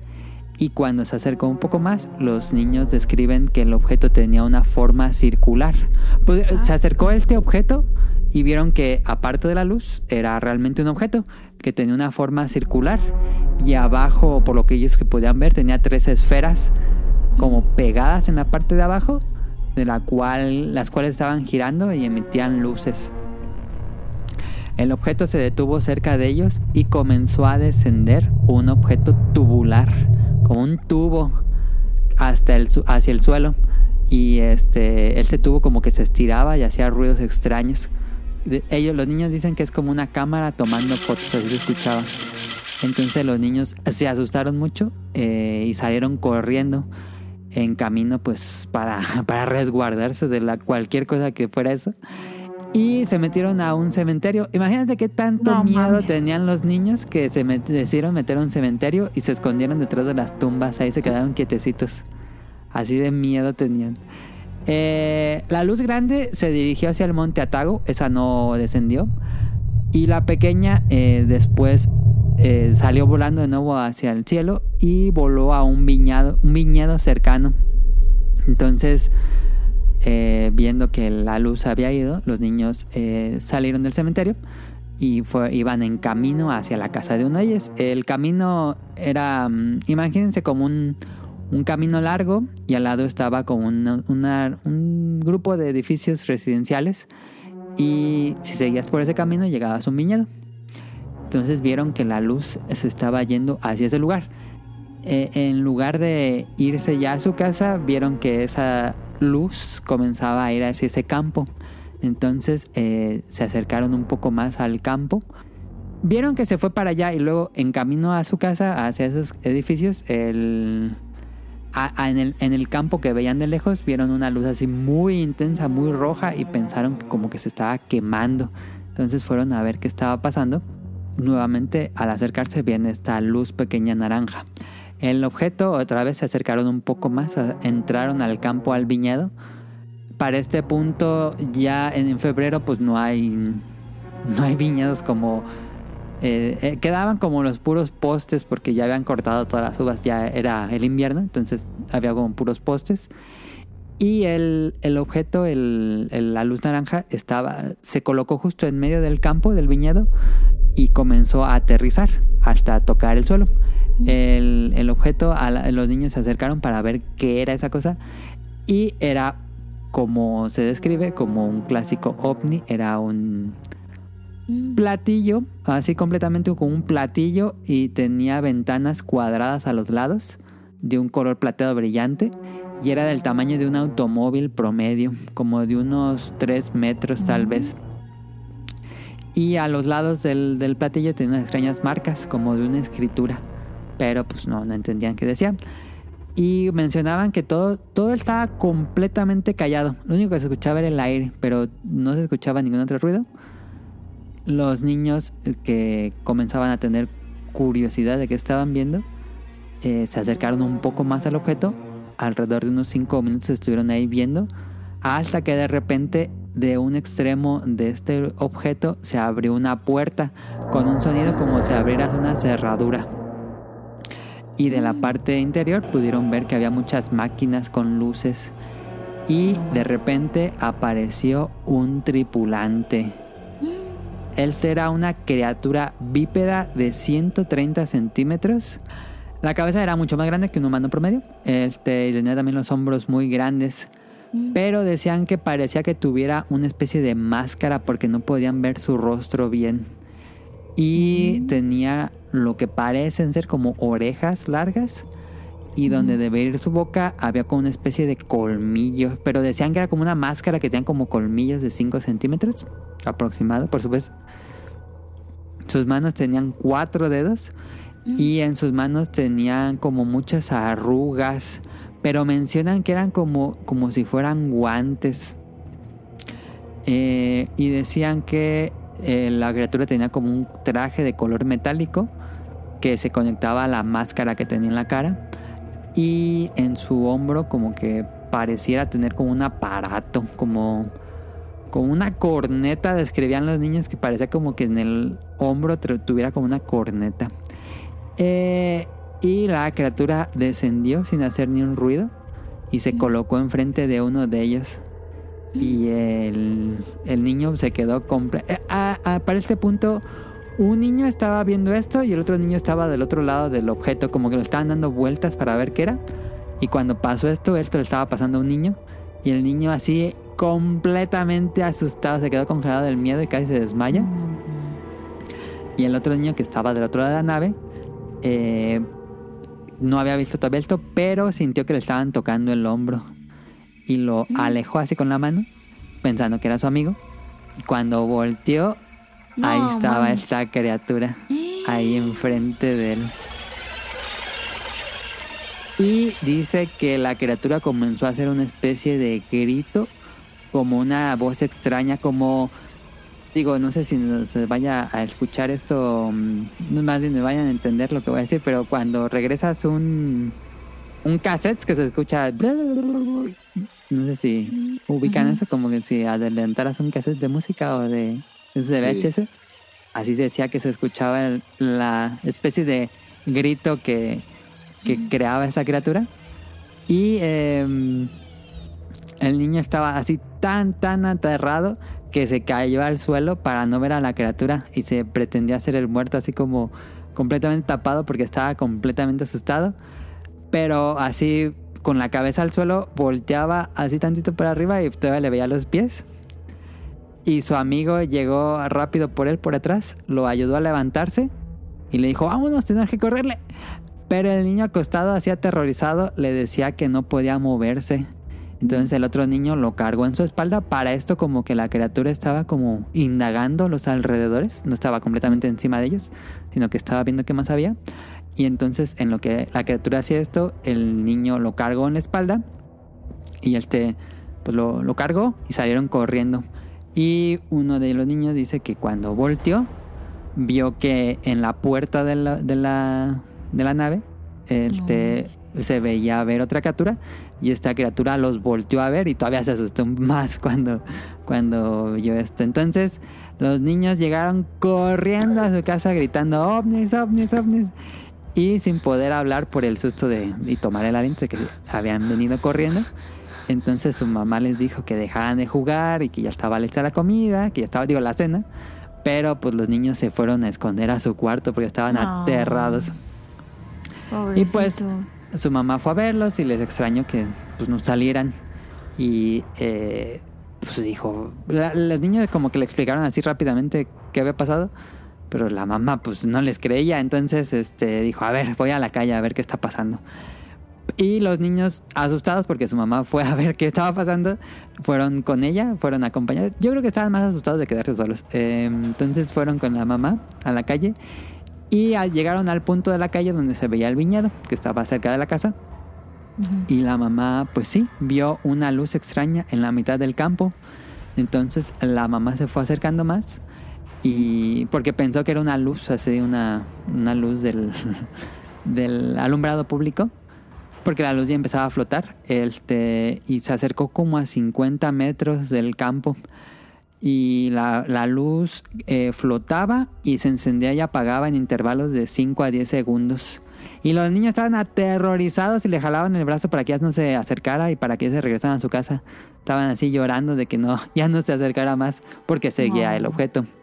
Entonces, pues la mamá también se asustó porque dijo, no, no sé qué es eso. Entonces se regresaron a su casa y le dijeron, la mamá le dijo a su esposo qué fue lo que pasó. Entonces, eh, clásico de, de película de este tipo, pues agarró un palo y dijo, vamos a ver qué hay allá. Pero cuando llegó al campo ya no había luces, ya no había nada. Este, Un palo Y- con un pico.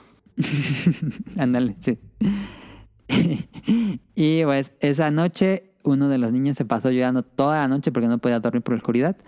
Y el otro niño también. Este, el otro niño quedó tan traumado de la oscuridad que en las tardes tenía que ir a una clase privada para aprender el abaco. Eh, y lo tuvieron que sacar de las clases porque no quería ir porque decía que No cuando salía de la clase pues ya era de noche y no quería caminar de la, en la calle de noche. Entonces eh, quedaron como bien traumados los niños. Eh, al día siguiente los niños, porque esto fue un domingo, al día siguiente los niños platicaron de lo sucedido con los demás estudiantes ahí de su primaria. Y pues causó un revuelo ahí entre los niños, ahí el grupito se hizo. Y pues la maestra dijo, a ver qué está pasando aquí. Y eh, habló con ellos personalmente para que explicaran qué había pasado, qué estaban diciendo a los otros niños. Y pues la maestra no les creó. Le, dijo, pues yo creo que se lo inventaron, habrán visto algo en la tele.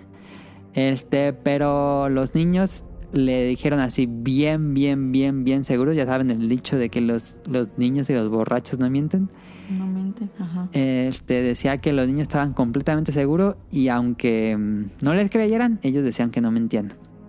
Entonces lo que hizo la maestra fue que los mandó a llamar, bueno, los primero los- les hizo que contaran su anécdota como exposición a la clase. Y ya, para que se quitara el grupito y todo. Entonces les los puso ahí enfrente de todos y les puso a decir qué pasó. Y luego los mandó llamar a la sala de profesores y les contó la historia a todos los profesores. Y luego en los próximos días le decía a uno, a ver, cuéntamela a mí. Y luego ya, y luego le llamaba al otro, a ver, cuéntame, para que contaran la historia si por separado. contaban lo mismo. Ajá, exactamente, para ver si contaban lo mismo. Y ella menciona que si un niño inventa una historia, pues generalmente termina cambiando o agregando eventos y que no se acuerda exactamente lo que había dicho en la primera vez, pero decía que siempre, siempre, siempre decían lo mismo, no, no había fallas en su historia o que de repente una discrepancia ahí. Entonces, en uno de esos días, pasaron los días, durante un receso, la maestra les dijo que fueran al viñedo, así en un regreo, dijeron, a ver, vamos al viñedo donde pasó todas. Como que la maestra sí tenía morbo. Y accedieron a ir, fueron ahí con, con, varios maestros y los niños, por supuesto, y vieron que en el centro del, del campo estaba hundido, como que si hubo un objeto que hundió la tierra y había varios postes tirados y los cables donde van las, pues, las plantas del viñedo estaban así todos rotos, como que se notaba que había, que hubo un objeto y que tiró todo eso alrededor del centro. Y pues los niños decían que fue por lo que, lo que habían visto. Entonces los maestros se sorprendieron y le hablaron al periódico de la zona. Em, los del periódico publicaron la nota, y todo. Entonces uno de los maestros de una preparatoria de esa zona de, de Kofu leyó el artículo y dijo, a ver, yo sé que cuando hay cosas de extraterrestres, generalmente dejan una, un nivel de radiación en la zona. Y él era un supervisor de protección nacional de radioactividad. Él estaba completamente calificado como supervisor de protección nacional de radioactividad. dijo, a ver, voy a llevar mis aparatos. Oye, yo no sabía eso. O sea, cuando hay un ovni hay radiación. Sí, generalmente en casos de ovnis ah, dejan radiación. Casi siempre. O quemaduras de radiación en el pasto. Es muy, muy, muy común eso. Este, o incluso los que han sido como, han tenido un contacto cercano, dicen que detectan un sabor en el ambiente como metálico, que es mm. parte de la radiación. Ok. Eh, entonces, pues el maestro, teniendo esta calificación, fue al lugar, porque él pensó que era una mentira. Dijo, si no encuentra esto, pues igual, es pura mentira. Entonces fue tomó tierra del centro y lo midió con un contador de Geiger de radiación. Y este salió a un laboratorio y lo checó con el contador de Geiger. Y pues sí, vio que en sus análisis, si bien ya habían pasado varios días, podía ver en los análisis que hubo una gran radiación y que fue reduciéndose ah. conforme pasaron los días. y de todos modos, mandó la muestra, otra muestra de tierra, a otro laboratorio de radiación, no, no sé cómo se llamen, pero como más avanzado, que tuviera datos más precisos, y sí, detectaron que hubo un objeto radioactivo muy pesado, muy, que tenía mucha radiación y que irradió el lugar. ¿Qué pedo? Y bueno, pues ahí está esta nota. Claramente uno pensaría, eh, pues cómo va a ser que los niños fueron los cinco que vieron esto y su mamá. Pero no, este, hubo más testigos del fenómeno. Eh, un conserje de un parque cercano que también estaba estaba ahí trabajando en un parque ese mismo domingo. Menciona que vio la luz naranja que atravesó el cielo y que pensó que era como un meteoro o algo así, pero vio como que hacía movimientos extraños y lo empezó a seguir, pero se perdió cuando se metió así como entre unos edificios y lo perdió a la vista, entonces ese es un testigo. Una niña que vivía en el mismo complejo de departamentos donde vivían los niños Dice que desde su... Ella se asomó desde el balcón de, su departamento y también vio la luz en el balcón, ahí desde el balcón vio que, estaba en el viñedo. Ese fue otro testigo. Y una familia que iba manejando en carretera también vieron las luces naranjas eh, cerca del lugar, a esa misma hora, el mismo domingo. Y esto ocurrió unos años más tarde respecto al mismo fenómeno. Una señora reveló en una entrevista en la televisión que ese mismo día ella también trabajó ahí. Ella aquí cuenta su historia. Eh, nunca lo quiso decir en su momento porque dijo, pues me van a bajar de ridícula y me van a pues ridiculizar mi familia, mis amigos. Entonces se quedó callada respecto a, este caso. Pero dijo, ya pasó muchos años, este, quiero contar mi historia. Entonces, esta señora se llamaba Midori Sato, ella era una mm, pues como que cobraba deudas, ¿cómo dice? Los que recolectan dinero de a los inquilinos. De la tanda. No de la este, tanda, pues, sino la cobradora de la renta, ¿no? Ah, la cobradora, de la renta. Pues. Sí. Entonces ella tenía que ir a, recoger unos dineros por ahí. Y eh, menciona que ese domingo a las 5.30 de la tarde eh, iba, iba manejando y escuchó como un gran golpe, así como que una explosión o algo, y lo cual le sintió que estaban echando fuegos pirotécnicos de tan fuerte que sé yo, pero le extrañó. Y en el camino vio a dos, ella pensaba que eran dos niños de 130 centímetros aproximadamente. Pero le extrañó porque estaban así en la, carretera. Estaban ahí estos dos, y lo que ella pensaba que eran dos niños. Pero decía que estaban vestidos muy raros. Tenían como la cabeza negra y las manos negras y un traje también como metálico, como pues así como espacial. Entonces dijo, pues han de ser unos niños que están disfrazados de algún, de algo de Ultraman o algún show así. Eh, y pues, pero estaban en medio de la carretera. Entonces dijo, les pitó y detuvo el auto, les pitó para que se quitaran. Les hizo con el claxon y no les hicieron caso, solo se quedaban viendo. Entonces lo que hizo fue eh, arrancar el auto, pero se fue por un ladito para no, no pegarles. Y cuando se acercó a ellos, uno de ellos, eh, pues pasó así exactamente al lado de uno de ellos. No mames. Y uno de ellos puso la mano sobre el parabrisas No. y vio que su mano era como una especie de guante con muchas arrugas. Y eh, estaba, estaba completamente asustada y volteó y le vio la cara y dijo que su cara estaba como llena de arrugas y no se le veían los ojos. Este, y se asustó mucho y siguió manejando. Y ya, este, esa fue su historia de ese día. Nunca lo quiso contar por miedo a que pues, la ridiculizaran. Pero ahí está el incidente de Kofu en Japón. Casi, casi encuentro de tercer tipo. Bueno, creo que sí es tercer tipo porque hubo como un toque. Se me hace una historia, o como iniciaría una historia eh, que entrecruza varias historias de Naoki Urasawa. Ah, sí puede ser parecido. Me gustó la historia cuando lo estaba leyendo, me pareció como muy interesante. No sé si sea real, pero me gusta como todo. Hubo todo un estudio, fue muy famoso en los medios de televisión, entrevistaron a los niños muchas veces, salieron en la televisión, hubo artículos y todo eso. Este, pero yo no la conocía y me gusta mucho ver eh, casos de abducciones y avistamientos de ovnis. Esta sí no la conocía, me parece muy interesante. ¿Tú la llegaste a conocer alguna vez, Rio? Mm, mm, Es la primera vez que la escucho. Creo que ha de haber muy pocas historias de ovnis en Japón, pero sí hay una y me pareció muy buena. Ahí Y otra cosa como contexto, si, si pudieras decir contexto, no, no Sí. sé, pero fíjense que algo curioso es de que eh, no es, aquí no se tiene tanto el complejo de los cementerios como siento que lo tenemos en, Como, ajá, ejemplo, como en México Occidente. o, Sí. en, o en Occidente.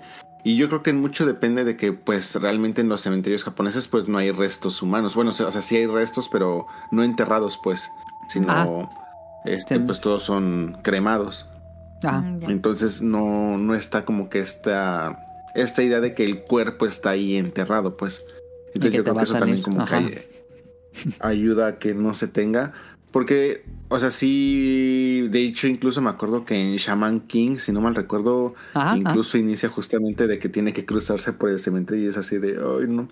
Pero por ejemplo, como también es muy común por, por la cuestión de distribución y todo esto, de que en tu ciudad te toque vivir al lado del cementerio, atrás del cementerio, porque pues hay como que varios en, en toda la ciudad y cosas así. Y pues yo creo que eso también ayuda a que no se estigmatice tanto. Que posiblemente pues también es muy distinta la percepción que puede haber del cementerio en una ciudad que en la zona, que en zonas rurales. Pero sí, como que en general no es tanto así como que el miedo. De hecho, sí es común eh, escuchar muchas historias de, eh, ah, pues estábamos jugando en el cementerio y todo así de, ah, no, bueno. este. Y también yo creo que hasta incluso muchas veces, pues muchas de esas historias son generadas como que para meterle miedo a los niños de que no anden ahí jugando por, claro. Ajá. pues por, por una cuestión de, de respeto, ¿no? Respeto. Sí. Entonces, este, pero sí, es nada más como un contexto. bu- buen apunte. Sí, sí, sí, sí. Ahí está la historia ovni de esta semana, de este especial, perdón, siempre digo semana.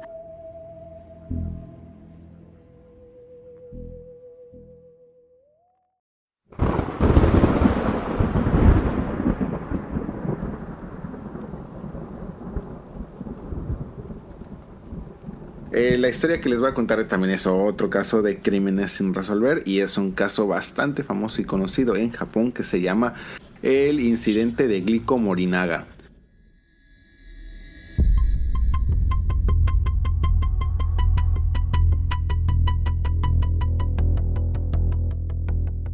que posiblemente a muchos ya les empieza a sonar desde aquí porque son dos marcas eh, muy famosas, muy populares. Al menos aquí en Japón, si conocen los Pokis, ya conocen a Glico. Y Morinaga tiene, pues, bueno, realmente maneja productos muy, muy diversos, desde dulces, este, sopas instantáneas, maneja una gran diversidad de, de productos. Y, su jingle este, Morinaga. Ah, sí, eh, bueno, que también este se ha modificado un poquito, pero sí, sí es un jingle. Este también Glico tiene un jingle muy similar, Glico. Y, y así, pero bueno. Este es uno de los casos que más controversias ha generado en la historia de eh, la historia criminalista de, de Japón y que también sentó muchos como que han precedentes también en la historia criminalista de, Japón. Este, pero pues también es una historia que se remonta a, algunos años, algunos años atrás. Eh, el incidente inicia este, porque secuestran a la persona a la cabeza de la empresa Glico este, como ya les dije, pues Glico es una, una compañía muy famosa por los dulces que, fabrica y es una empresa pues también de muchos años en Japón. Entonces ya, ya para este entonces fue en marzo de 1984. Ya para este entonces ya Glico era una, era una empresa muy muy grande, muy famosa, muy popular. Y el hecho de hablar uno de secuestros en Japón y dos de que hayan secuestrado a una de las personas más importantes o poderosas en la en la parte industrial o en la parte empresarial de, Japón, pues sí, como que sí fue así, como que, oh, ¿qué, qué, está pasando aquí? Se metieron a su casa, así irrumpieron en su casa, lo toman, lo secuestran y se pide un billón de yenes. Este. O sea, en, ese entonces se solicitó un billón de yenes. Que si bien, pues ahorita, pues para mí sí es mucho dinero, pues imagínense en ese entonces. Eh, ah. Obviamente, pues, por todo lo, ¿Qué año que sí. En 1984. Ok, ok. Dos años antes de que naciera. Entonces eh, se pidió una, un rescate de un billón de yenes, pero eh, la víctima, la, cabeza, este, eh, el nombre de la cabeza del presidente de, de Glico era Katsuhisa Glico. Ah, por Esta persona, la víctima, logró escapar de sus captores. Este, ah. Dice que después de dos días de secuestro, eh, llegó un momento donde no estaba siendo vigilado. Y este, pues dijo, pues ahora es cuando. Y logró escapar. Este. Entonces. Eh, en el momento en el que él eh, logra escapar, porque pues, no, estaba siendo como que vigilado en nada de eso, este, pues ya se pone a salvo y todo esto y como que en forma de, venganza, como que de, del, criminal o de su captor o sus captores, empiezan a eh, prenderle fuego a algunos de los carros de trabajadores de, Glico. Así llegaban este, a los carros. de llega a, la, a, una policía, se pone seguro sí, sí, sí, o sea, e, esto, esto no fue, digamos, eh, en ese momento. Ah, sino él ya, después de dos días de que estaba secuestrado, se libera. Y en los días posteriores le ah, empiezan a prender fuego a carros así de trabajadores de glico. No manches. Entonces, este. También días después de los incendios y todo esto, eh, se empiezan a mandar este, cartas a la compañía donde se les decía de que se iban a empezar a poner veneno en los productos de glico. Entonces, este, bueno, más bien, ellos dicen que ya habían puesto veneno dentro de ah. los productos de glico. Esto fuerza a que Glico vuelva a hacer un recall de muchos de sus productos, causándoles pérdidas por este, cerca de 20 millones de, ah. yenes, que es una... Tienen que destruir todo, eh, si bien ahorita no es una cifra tan eh, estratosférica como se podía pensar la dimensión. En ese entonces sí lo era. Pero lo curioso es de que se hace todo este recall, se empiezan a hacer investigaciones de los lotes y todo eso. No sé si se hizo uno por uno o no, pero al menos las investigaciones que hicieron nunca se encontró ningún tipo de veneno ni se encontró ningún tipo de más de troll este, de sustancia dentro de los productos de, de glico. Este dentro de las cartas que les hacían llegar eh, amenazando o hablando de los crímenes que estaban haciendo, los culpables se hacían eh, llamar los monstruos de 21 caras. Que se supone que también hacía referencia a una este, novela de misterio japonesa. Entonces, este. Donde pues, justamente el, villano de la historia este, también decía que tenía 20, 20 caras. Este, entonces, a partir de ahí, se le empezó como que a llamar a este tipo de casos como que los casos del monstruo de las 21 caras. Y mucho de estas cartas eran enviadas también, o sea, como que casi casi con copia a, este, a los diferentes eh, medios de comunicación, ah. porque su objetivo también era ridiculizar a la policía, la incompetencia de la policía, lo que ellos hacían llamar la incompetencia de, de la policía y lo hacían como una burla hacia ellos. Muchas veces hasta incluso como que para burlarse todavía más de ellos, hacían llegar en las cartas qué tipo de vehículos estaban manejando, qué tipo de, este, cómo vestían ellos o cómo los podían más o menos identificar y aún así este, no los iban a, atrapar. Eh, eh, ahí pasó esto de que se llama, bueno, se volvieron a hacer un recall de todos los productos de Glico y no se encontraron este veneno. En una de las, en una de las de los almacenes de chocolates de Glico se encontró un video de seguridad de una persona que está utilizando una gorra de béisbol y que este, se acerca justamente a los almacenes de, chocolate y empieza a poner él paquetes de chocolates él también. O sea, donde ya había chocolate, él pone pero otros paquetes. Como que pareciera que estuvieran, pues, eh, a lo mejor saboteados o algo así. Y eh, aún así, por más que se investigó este video y todo eso, nunca se pudo encontrar este nada porque pues eh, obviamente pues los videos de ese entonces pues no eran tan nítidos ni tan claros. Y la persona que salía en este video pues estaba utilizando una, una gorra de béisbol, entonces fue difícil como que identificarlo. Después, en 1900, este, en el mismo año, este, pasado algunos meses, se empezaron a mandar algunas cartas diciendo que Glico ya había sido perdonado. Y por esta razón, de esta ya organización. nunca más. Ajá, y que ya por esto ya, ya, nunca más iban a ser como que las víctimas de esta organización. nunca se supo si fue porque llegaron a algún tipo de arreglos, y porque tenían alguna venganza pendiente y con esto había saldado. Este, o sea, nunca se tuvo una razón en particular del por qué habían sido perdonados, por así decirlo, pero bueno, el punto es de que la organización dijo, bueno, Glico ya eh, son chidos, ya están perdonados, ya no nos vamos a meter con ellos. Y pasaron... contra quién van? Ah. A, contra una empresa que se llamaba Marudai. Eh, esta empresa se dedicaba a vender jamón, este, embutidos, este, todo este tipo de, de productos y a ellos les pidieron una suma de 584 mil yenes, que es una suma muchísimo menor que un de lo que se les pedía a Grico en los diferentes este, atentados que se les hizo en, en contra. Marudai aceptó, pero eh, obviamente con ayuda de la policía trataron de hacer como que hay un, una misión encubierta para que la persona que fuera a entregar el dinero pues eh, fuera un policía encubierto y trataran de dar con los responsables.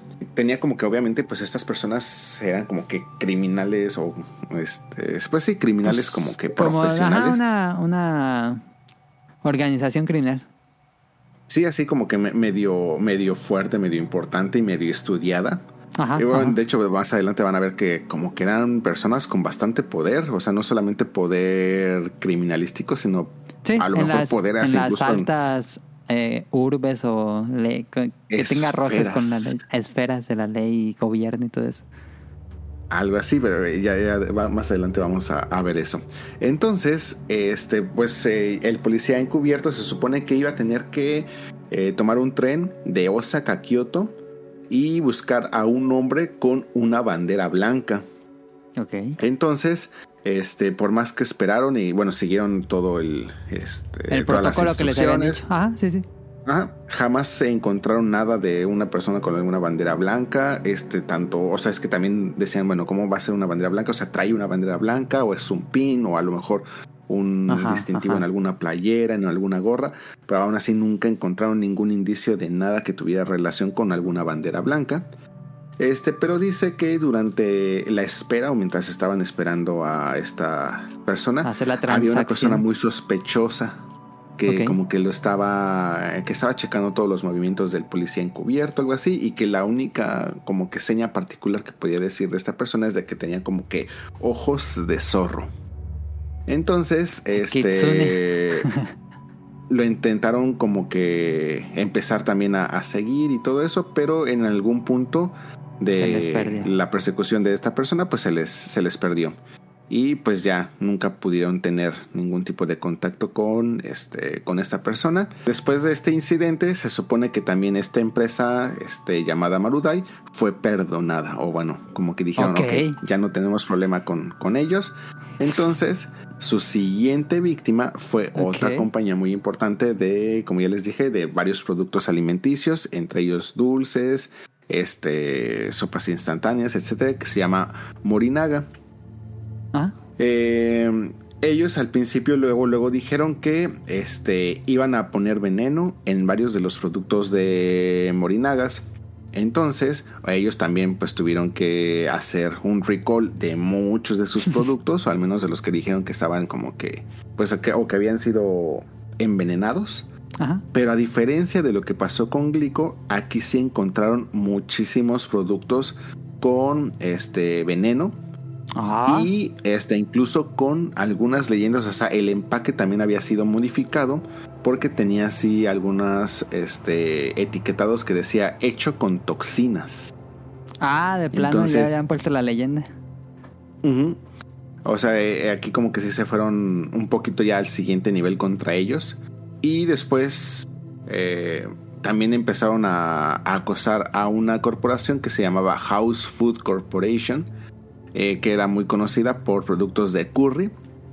Y a ellos les hicieron pagar un millón de yenes este, para evitar que sus productos este, fueran envenenados.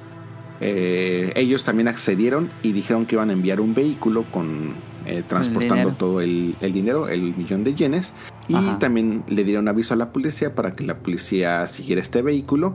Pero en algún momento de, de- de la entrega dijeron que como que había, como que ya se estaban metiendo en unas zonas medio peligrosas y medio de acceso complicado. Y dijeron, ¿saben qué? Se cancela. Entonces, eh, curiosamente, antes de una hora antes de que se fuera, se supone que a entregar el, el dinero, se supone que hubo varios reportes de carros que habían sido robados en la periferia de donde se supone que se iba a hacer como que la entrega del dinero y todo eso. Entonces como que sí se estaban, o sea, los criminales como que también se habían preparado robando vehículos y todo eso, como que yo creo que también para despistar a la policía. Pero este, después se dieron cuenta de que todas las transmisiones de la policía habían sido, ¿cómo se dice? Interrumpidas o que habían sido... Eh, en Eh, inglés es comprometida. hijacket, pero sí este. Ajá, es ese. Ah, ¿cómo decirlo? Pues las. Básicamente secuestraron la transmisión. Así es, entonces, eh, gracias a esto, pues los criminales como que sabían exactamente hacia dónde iban y, y todo eso, Ajá, y que la ajá, policía ajá. estaba involucrada. Entonces, pues eh, los criminales pues lograron escapar este no tuvieron ningún incidente con la policía, aunque este me parece que no pudieron este, Entregar el hacerse del, del dinero. Ok. Eh, aún así, pues como nunca se, se atraparon a los culpables, esto se convirtió en como que en, un, en uno de los más grandes fiascos policíacos de ese entonces. Porque no pudieron hacer se nada. fue con, Sí. Así es. Este, y se fue conocido como el Glico Morinaga, este, el incidente de Glico Morinaga. Y todo esto paró, o sea, el estar, este, como que eh, amenazando a grandes corporaciones, hasta que el superintendente de la policía, que se llamaba Yamamoto, se prendió fuego A la madre. Eh, se, se, suicidó, él agarró y se prendió fuego. Entonces, después de que este eh, superintendente Yamamoto se haya suicidado, prendiéndose así fuego, eh, se supone que los, los monstruos o el monstruo de 21 caras mandó su carta final.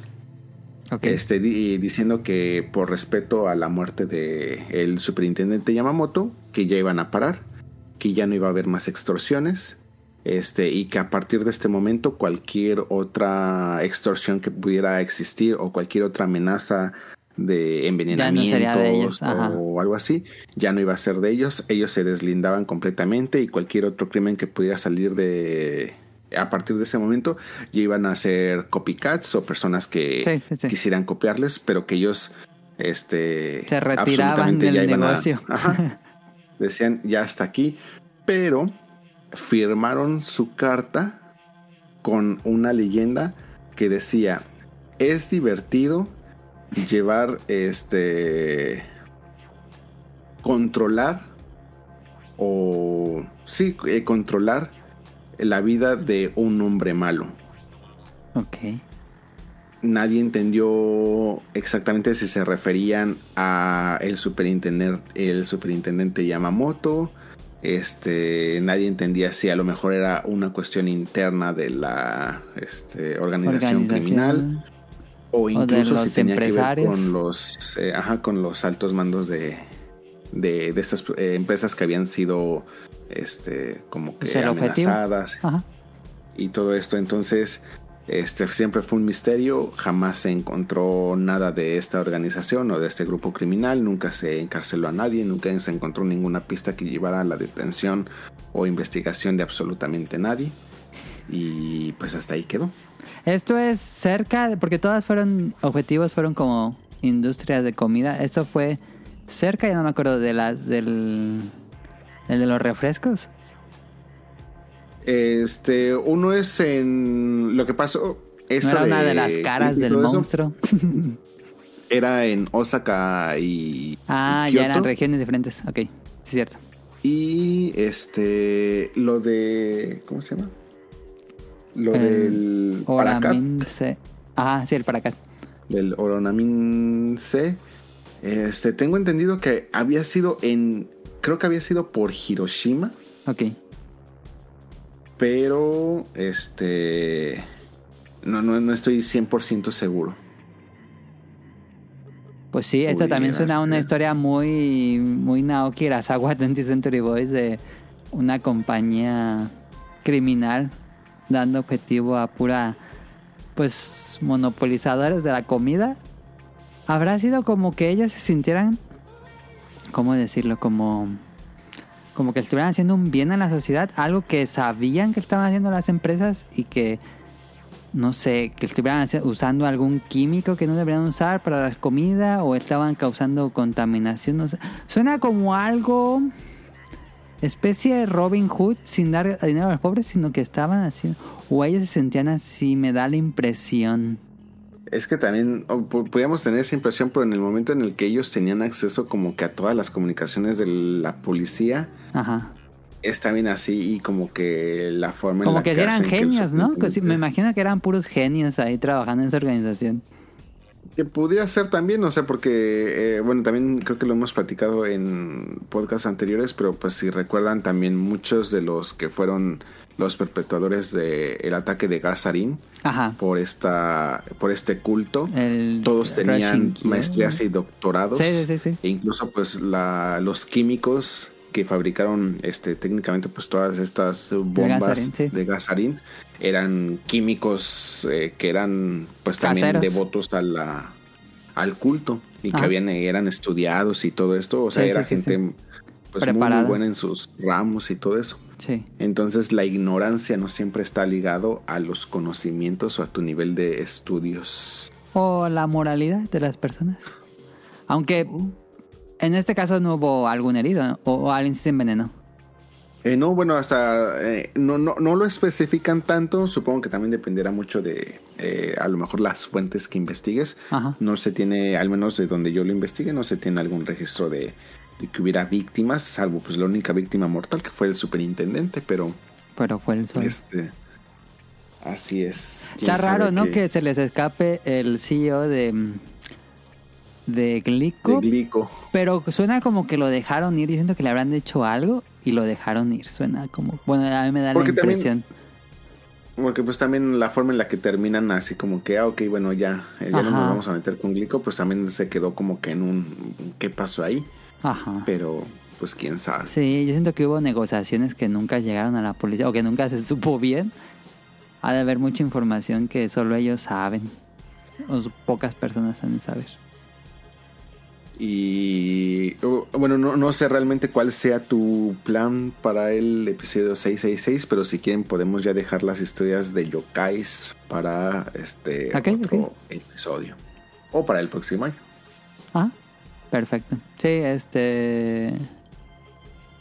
No falta tanto para el 666, no se preocupen. Faltan 33 episodios. es Em, como un año. No. No, es, es, es medio año, un poquito más de medio año.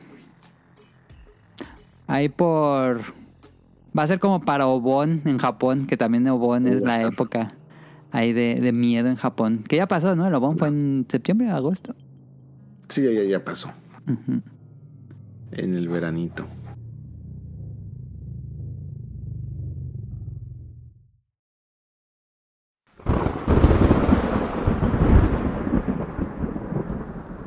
Nos escribió Cadasco, saludos a Cadasco.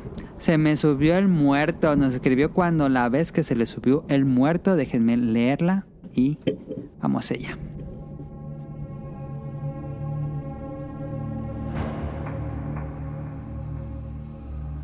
Nos dice Cadasco, esto fue hace unos 5 años. Yo ya vivía en casa de mis tíos y la puerta de mi cuarto queda enfrente de la puerta del cuarto de mis tíos. Solo un pequeño pasillo nos separa. En ese tiempo me quedaba solo en la casa. Cuando me fui a dormir, como eso de la 1 de la mañana, noté que la puerta del cuarto de mis tíos se quedó abierta. No le di mucha importancia y así la dejé y me fui a dormir.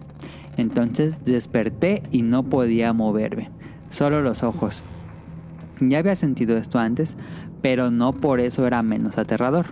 Desde mi posición podía ver hasta el closet del cuarto de mis tíos y notaba como una figura humanoide salía desde el closet y se iba acercando cada vez más a mí.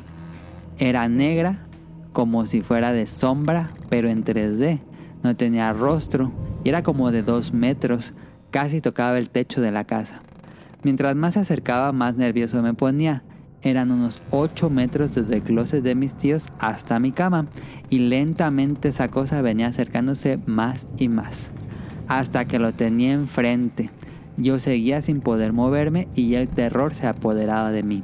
Entonces vi como esa sombra se paraba junto a mi cama. Se sentaba en el colchón, juro que sentí su peso en el colchón y colocaba lo que sería su rostro junto al mío. Yo sabía que eso era imposible, que era mi imaginación haciéndome una mala broma, que nada era real. Pude sentir como el aire caliente que esa cosa aventaba impactó en mi rostro como si estuviera soplando. Acto seguido pude moverme. Y ahí acaba la historia de Cadasco. Yo le pregunté eh, que cuando se pudo mover y que cuando se pudo mover eh, desapareció esta figura humanoide oscura. Em, pues es un poco como su historia, Caro. Prepárense. Ahí está, se me subió el muerto de Cadasco. Muchas gracias por escribirnos, Cadasco. Eh, te lo agradecemos, ya forma parte de las historias de terror del podcast beta.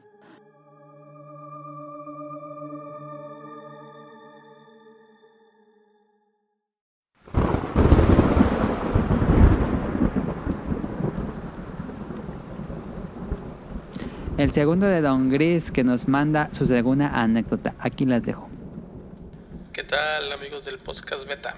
Aquí Don Gris otra vez con otra historia. Esta historia si quieren no la pongan, porque esta no me pasó a mí, pero se las quiero contar. Porque el amigo que le sucedió es igual que yo, es- él, es muy escéptico, él no es religioso, no cree nada, ¿no? Y me la contó de una forma tan convincente que me dejó pensando. Eh, esta persona la conozco, es un amigo cercano, ¿no? me contó que una vez él junto como con otro otras ocho personas se organizaron para hacer una, una partida de rol. Ellos juegan rol, él es el, el, Dungeon Master, mi amigo se llama Mario, él es el Dungeon Master y junto con otros siete amigos se organizaron para hacer una partida. El punto es que uno de los chicos de ahí estaba rentando una casa, tenía poco de vivir ahí y ahí fue donde hicieron la partida, nadie la conocía la casa más que el chavo que rentaba, ¿no? Total que llegaron y la casa decían que estaba tétrica, así se veía como de película de terror, dos pisos, eso que rechina todo, ¿no? Muy raro. Pero pues nadie ahí es este creyente en ninguna cosa rara y pues no les importó mucho. Total que empezaron a, jugar la partida, llevan como unas dos horas jugando, este, cotorreando, una cervecita y todo, cuando de repente mi amigo no encontraba su celular eh, para esto todos estaban ahí en la mesa, o sea, no es como que estuvieran unos en un cuarto, no, no, no, todos estaban en la mesa, llegaron, se sentaron, jugaron, estuvieron las dos horas ahí, se pararon nomás que al baño o a tomar agüita, no, pero no se, no se fueron a cotorrear al otro lado ni nada. Total que mi amigo no encontraba su celular y le dice un compa, oye, ¿me puedes marcar, por favor? Porque no lo encuentro, no lo tengo en mi bolsa, no lo tengo en ningún lado y le empezaron a marcar el teléfono y se oía, sonaba el teléfono, pero no lo ubicaban dónde, güey, se le hacía bien raro. Entonces lo empezaron a oír así como que en la salita que estaba al lado, ¿no? No, pues oye aquí como por los sillones. Total que se acercan a los sillones y pues quitan los cojines. No, pues aquí se oye, pero no están debajo de los cojines. Quitaron los sillones, los movieron para ver si estaba debajo de los sillones, nada. Pero se oía ahí cerca de los sillones, entonces había un sillón individual chiquito que ya le habían quitado los cojines, donde se oía más cerquita el teléfono, entonces se quedaron así viendo el, mueble, ya sin el cojín ni nada, puro, puro mueble tapizado, totalmente cerrado, de madera, con algodoncito y todo y tapizado por todos lados. Y empezaron a oír como si el teléfono estuviera dentro del sillón. Entonces se les hizo muy raro y empezaron a ver el sillón por todos lados. Si tenía un zipper, no, pues nada, todo era costura, todo era, todo era tejido, no había nada de zipper ni nada, oye, pues algún hoyo o algo así, pues no había un hoyo, no había un hoyo, no había nada. Total que, pues oye, creo que está allá dentro del sillón, pero pues no sé cómo habrá entrado y qué ondas que hacemos. No, pues vamos a darle a tarile al, silloncito y agarraron un cuchillo de la cocina, lo, lo abrieron por abajo y el teléfono estaba dentro del, del silloncito. Ahí estaba. No saben cómo, porque después de que rompieron ahí, siguieron buscando alguna costura rota, buscaron algún zipper, algún hoyo, no encontraron nada. Entre los ocho que estaban ahí no supieron dar respuesta, empezaron a, a ver, oye, pero ¿quién salió? ¿Quién se quedó solo? ¿Quién se pudo haber parado? Y empezaron a ver los tiempos, ¿no? Pues este fue al baño, pero fue y un minuto, no, no, pues se paró a tomar agua a tal hora, pero pues aquí estaba y lo estábamos viendo al final no supieron qué onda. Este, mi compa dice, bueno, no sé, a lo mejor alguna fuga de gas que nos hizo alucinar, no, sabe, o sea, nunca supo y hasta la fecha no lo sabe explicar. Pero sí fue muy, muy raro esa, esa cuestión.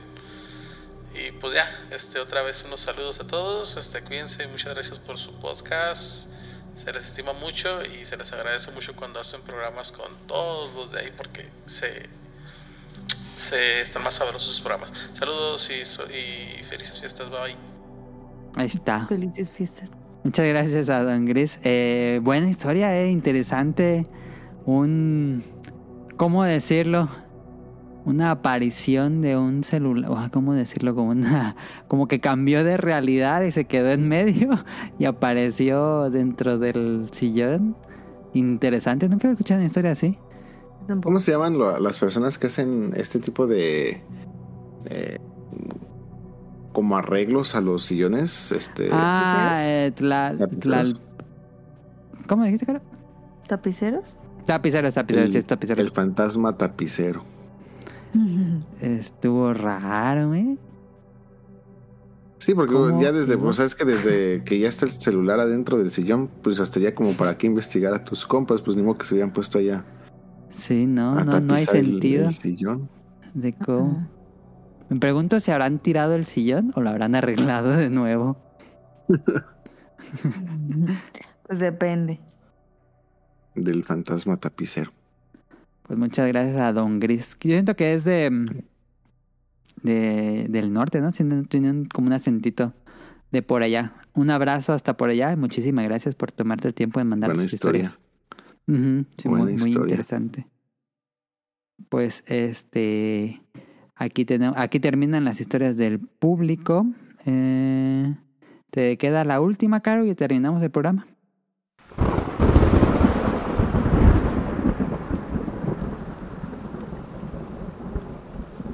Espero no defraudarlos. Ok. Yo- mi expectativa está muy alta. Eh, esta, esta historia la vengo guardando desde el año pasado.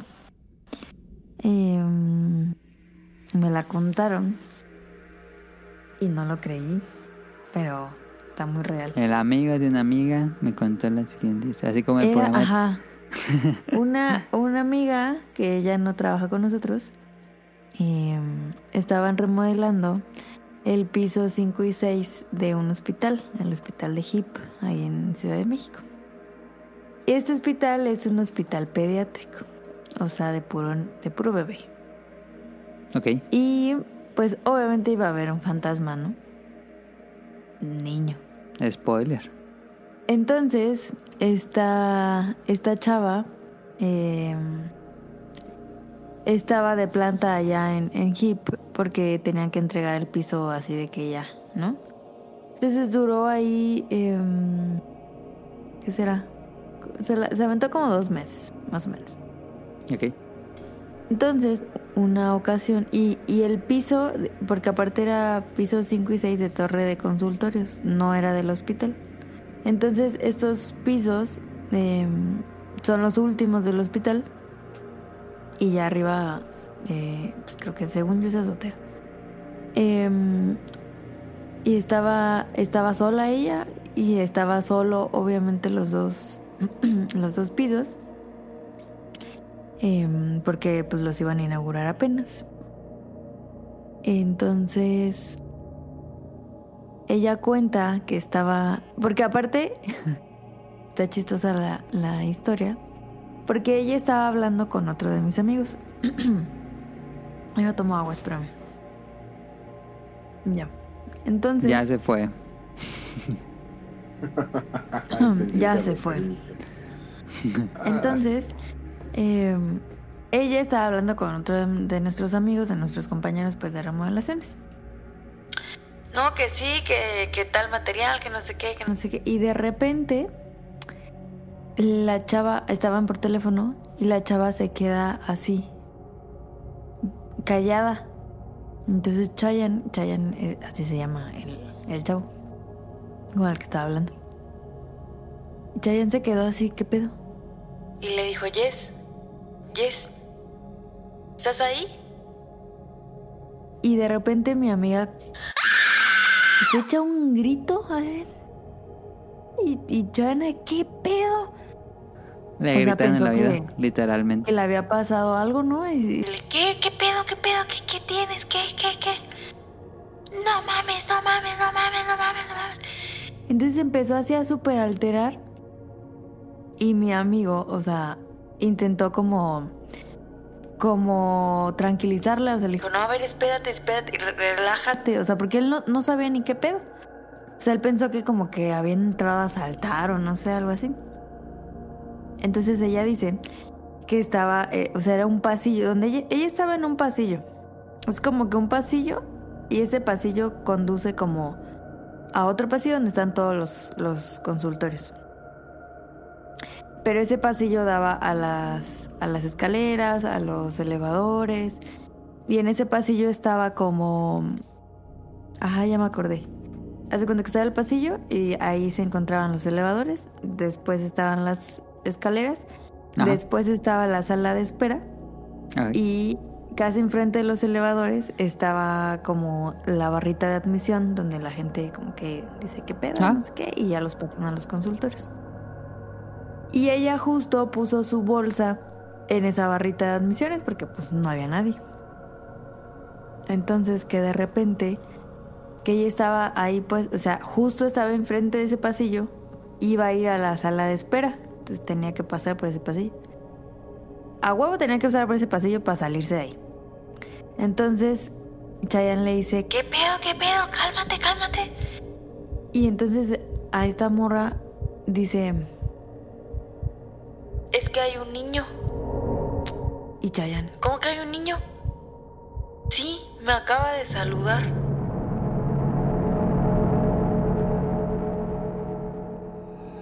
Y se quedó. ¿Qué? Dijo, ¿pero cómo va a haber un niño, Jess? Pues está vacío el piso. Y pero mi amiga estaba, oh, bueno, no es mi amiga. Eh, la chava estaba muy, muy asustada. Entonces que Chan le dijo, vete de ahí, o sea, vete, vete, vete. Le dijo, no puedo pasar, o sea, a huevo tengo que pasar por donde estaba el niño. Ay, mira, me imaginé y me dio miedo. Este, entonces que de repente, ah, no, pero aparte, o sea, la chava dice que el niño se veía real, o sea, no se veía como que una No se veía como una aparición, se veía No, se veía así de carne una... Ajá, una pues aparición encarnada. Ajá, y, y traía ropa, pues, que traía ah. una batita azul como las de Star Médica y, y que estaba descalzo. Okay, que de repente ella volteó como al, al otro pasillo donde estaban los consultorios volvió a voltear y ya no estaba.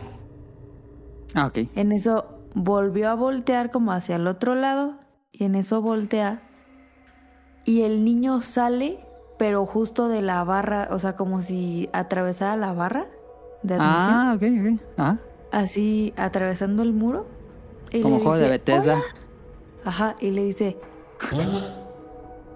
No, pues mi amiga, no, o sea, perro, susto y y porque aparte seguía en la llamada con Chayanne. Ah. Entonces, pero dice que el niño que se veía raro, o sea, que se veía que la cara era como muy grande, mucho más grande que el cuerpo. Y los ojos eran mucho más grandes, o sea, como, como, como cuando a una imagen la haces grande en PowerPoint y que se, se, se deforma todo. Ah, que no aprietas el shift. Ajá, y que se hace como para arriba, así como que el niño estuviera como alargado. Ok. ¿Hiciste el ruido ahorita? ¿Eh? ¿Tú, escuchaste todo normal, Billy? Este, ¿qué ruido te refieres? No sé, o sea, como que este se, se distorsionó un poquito, algo así. Se escuchó raro, pero no sé si lo vayas a escuchar tú en, en la grabación. ¿En la edición? Bueno, y aquí. Yo sí escuché algo, tengo que decir que sí escuché no, algo. No mames. Yo también. No mames. Pero así como, como que se te distorsionó un poco la voz. Pero en la calle. Ajá. Yo escuché como, que se le distorsionó un poco la voz. Acá así como que. Ajá, como que voz de hombre así. ¿Qué? Ajá, algo así. Sí, sí, sí, sí. Sí, escuché eso. A ver si, a ver si queda en la versión final para que vean que no estoy loco. A ver si queda en el edición de Craig. El, el chiste es de que, pues el, el niño, o sea, así. Y pues estaba así en, en medio de la barra, así. Pero, pues no mames, o sea, ¿qué pedo? Entonces mi amiga no sabía qué hacer porque estaba sola en el piso, no había nadie, no se podía salir de ahí, o sea... Y y en eso creo que ya el... O sea, el niño como que se le empezó a aparecer así como que se iba de la barra y luego aparecía en el sillón y luego así, así, así. Estaba glitcheado.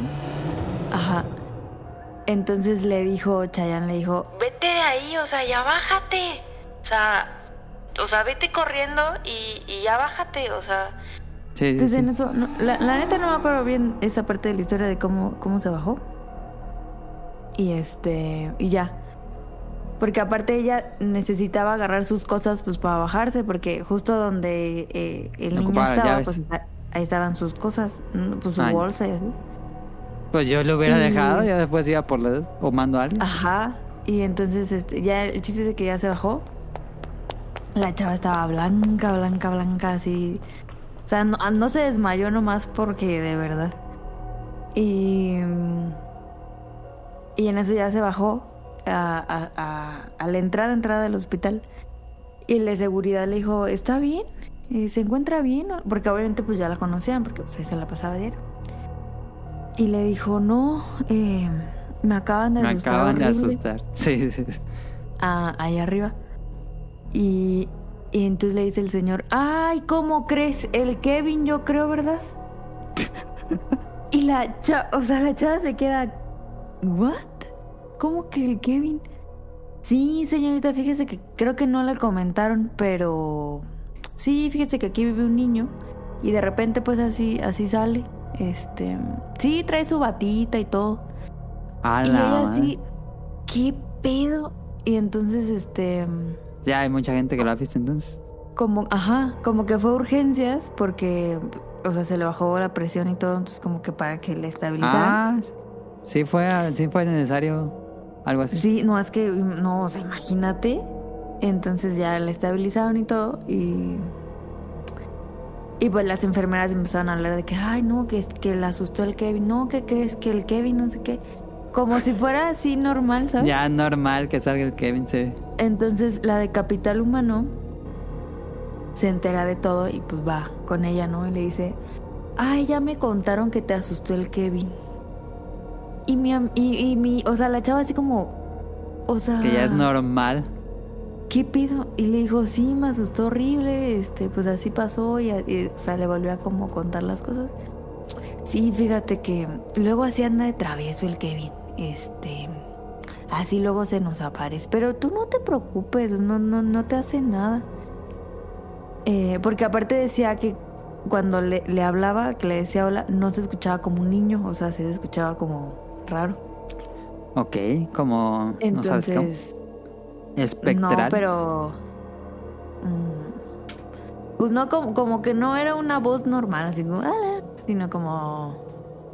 No sé si distorsionada o no sé, o sea, como raro. ok. Entonces, este, obviamente la tuvieron que acompañar al piso para agarrar sus cosas porque pues no las agarró. Ah, se le dejó ahí. Ajá. Y ya, Ah, este, pues le dijo a Chayanne, ¿sabes qué? Yo no vuelvo a poner un pie ahí. Necesito que alguien esté aquí conmigo hasta que acabe este pedo porque no mames. Y ya creo que él se fue con ella, eh, entregaron el piso y pues ya se inauguró y todo el pedo. Pero ¿No bendicieron? Sí. ¿No hay un protocolo de bendecir el edificio o el piso en caso de aparición recurrente?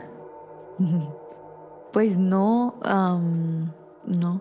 Lo que les dijeron las enfermeras fue que ese niño había fallecido en una en una cirugía eh, que Ah. tenía, Falleció ahí mismo en el hospital. ajá, no me acuerdo si, pero es que ese hospital eh, no era nuevo, o sea, era un hospital de, de no era de gobierno, pero era de otra empresa y Star Médica lo compró. Entonces Ah, ya traía el, el niño, inclu- o sea, el fantasma incluido, porque o sea, no es actual. Entonces, eh, las enfermeras. Entiendo que cuando compraron el, el hospital, pues también como que se trajeron a la gente. Ah, así, a todo el personal, sí. O parte del El- personal. el pe- al personal Entonces, el, fantasmagórico. El- el- las enfermeras dijeron que ese niño. No me acuerdo si te- tenía cáncer o algo así. eh, y era una. O sea, lo metieron en una cirugía y falleció. Y desde ahí está el niño ahí. Este, y pues no se va. Ok, ¿Dónde entonces, se va a ir? Pues, pues sí, sí debe... Me imagino que hubo gente que lo conoció vivo y por eso lo ubican. Sí, pero yo había escuchado una teoría, o sea, no del hospital nada, sino por afuera, que los fantasmas eh, como que como que van obteniendo grados, o sea, Ajá. como que se van, como que van agarrando más energía o no sé. Y entonces empiezan a tener como más poderes. O sea, no poder, pero como más Pues sí, Pues para que se... Su aparición sea más recurrente y con más Ajá. detalle. Ajá. Entonces lo que yo... um, o sea, mi teoría es que... Pues que ese niño ya no es un fantasma, o sea, ese niño ya es... Pues ya... ¿Qué dirías que es? O sea, no es el diablo, pues, pero... Ya es como... como una entidad muy... O sea, de esas que sí te pueden hacer daño, pues. ¿Crees? Sí, yo siento que esa, ese niño sí te viene Pero- golpeando o haciendo algo. Porque ya tiene mucha fuerza. Para parecerse, pero sintió, bueno, ya depende, sería como entrevistar a la persona que le pasó o a las personas que la han visto. Si sienten alguna presencia como malvada o se sienten en peligro o solo Pues es el es que ella decía que, que los ojos se le veían negros, así, negro, negro, negro. O Ok, sea, ok, ok. No, no tenía como la parte clarita del ojo. Ah, la... Ay, se me fue el nombre de ese. No, no me acuerdo cómo se llama. Este, la pupila, no. Cla- no sé. Clerótida. Y tenía, uno, y te- tenía así unos ojos muy, muy grandes. Entonces, pues ya ves como en el Mob Psycho que, que los que los Ah, fantasmas, los- las fantasmas que atacaba luego sí estaban bien potentes. Sí. Yo siento que algo así porque no, no manches. Y la verdad nunca he ido a ese hospital. Espero ¿Y cuando no. te O manden? sea, sí tengo que ir en algún momento, pero no, no me han mandado.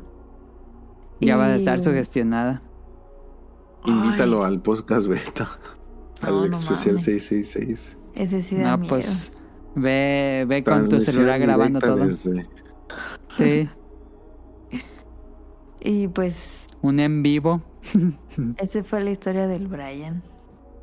del Brian o del Kevin. Ay, no, del Kevin, perdón. No, no, no, no, se, cayó toda la historia. Esa fue la historia del Kevin. Interesante, es, es de esas... Como en los extraterrestres hay de, diferentes contactos, este es como de los de mayor contacto. Sí, que les esconde cosas, que les cierra puertas, este, les apaga luces. A las enfermeras, pues. Pero. Ay, no mames. Pero no, qué no, perros no habrán con- considerado llevar como un padrecito a bendecir el lugar algo así. Digo, eso es muy común cuando pasa eso. Pues no, la verdad no, no les. oh, mira, si un día me mandan, pregunto. Pero. No. Mejor si un día te mandan, lleva al padrecito tú.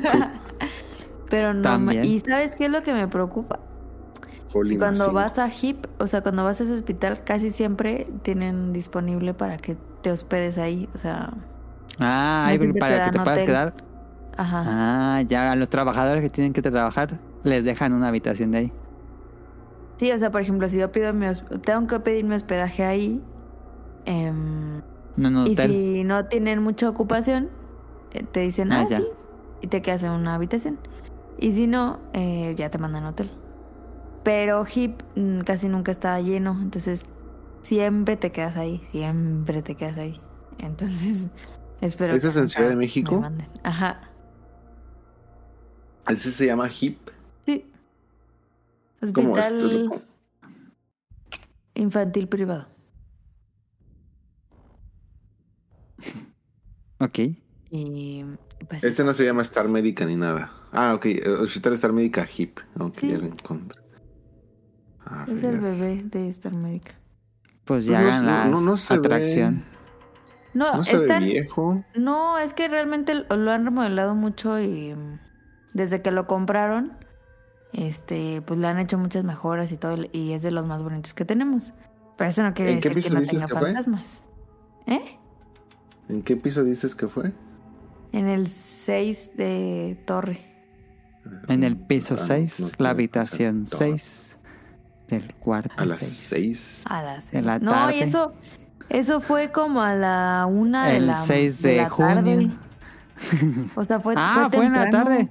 Ah, yo, yo me Sí. imaginaba como ya en el atardecer, Yo anochecer. también. Mm. No, porque sí había luz y todo. A mí se Entonces me ya- espantaron en el, en el Hospital de la Raza. ¿Neta? Cuando estudié medicina, hacía este prácticas clandestinas en el Hospital de la Raza. Bueno, ignoren esto de clandestino, borra esto porque así se puede tener problemas. Pero Ya revelando crímenes como el podcast de Jordan.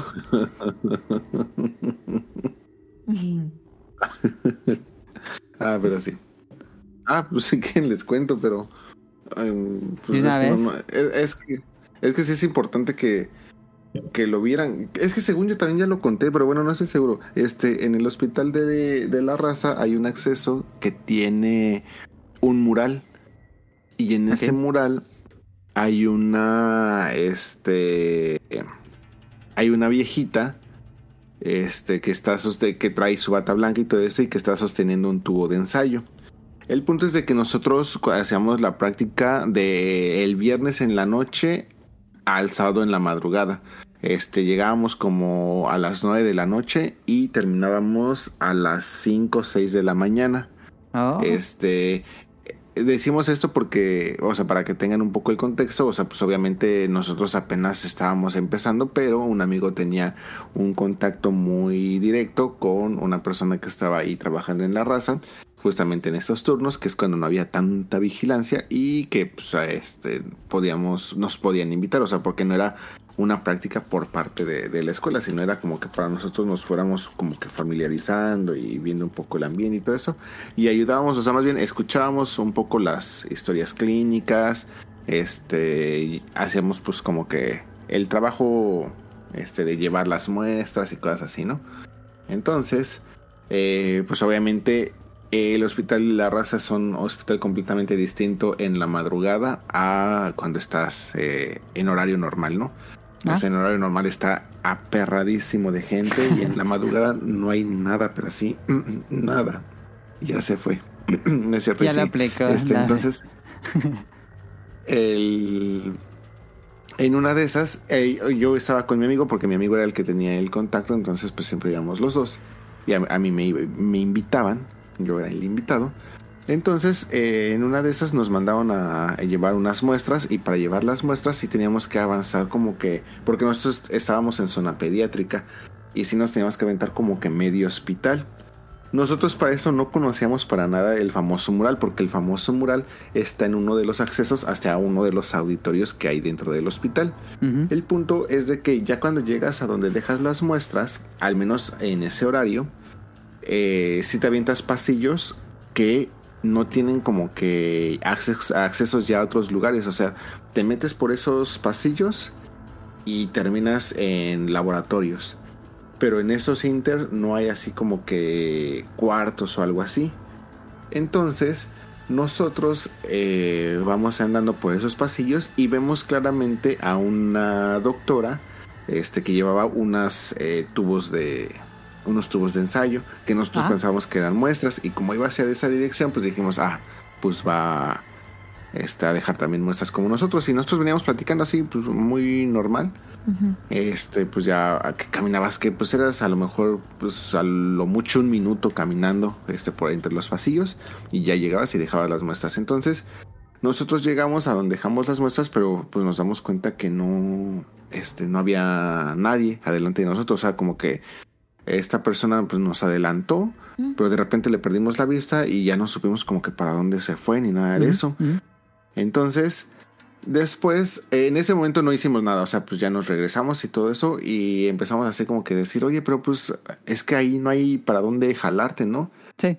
Entonces ya nos dice, no, sí, sí hay para dónde ir, o sea, a partir de ahí ya te puedes tener un acceso hacia el, hacia el auditorio. Y nosotros, no, pero pues eso ahorita está cerrado, ¿no? Y dicen, sí, o sea, el auditorio pues nada más se abre cuando hay eh, simposiums y todo eso. Entonces, ah, no estoy seguro si fue esa misma noche o si fue a la siguiente semana. que Le dije a mi amigo, fuimos a dejar muestras y le dije, a ver, vamos a ver este, si, si hay acceso y todo eso.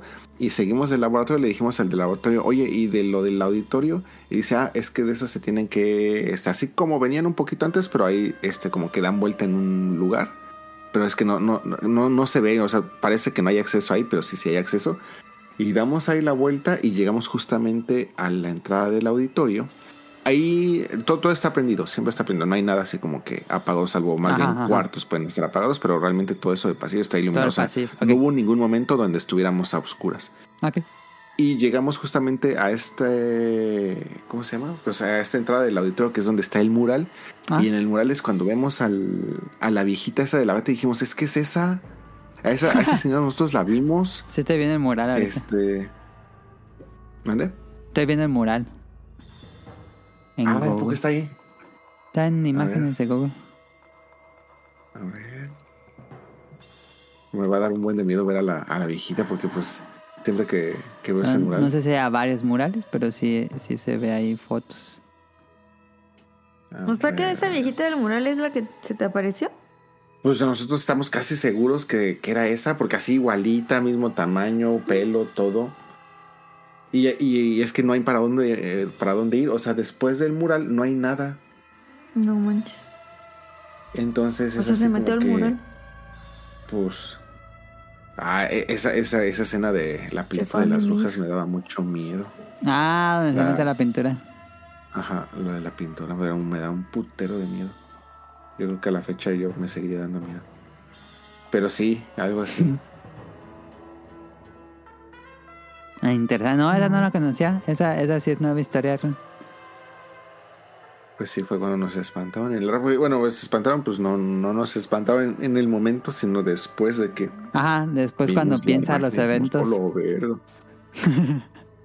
¿Y no había nadie más? ¿Vieron a alguien más?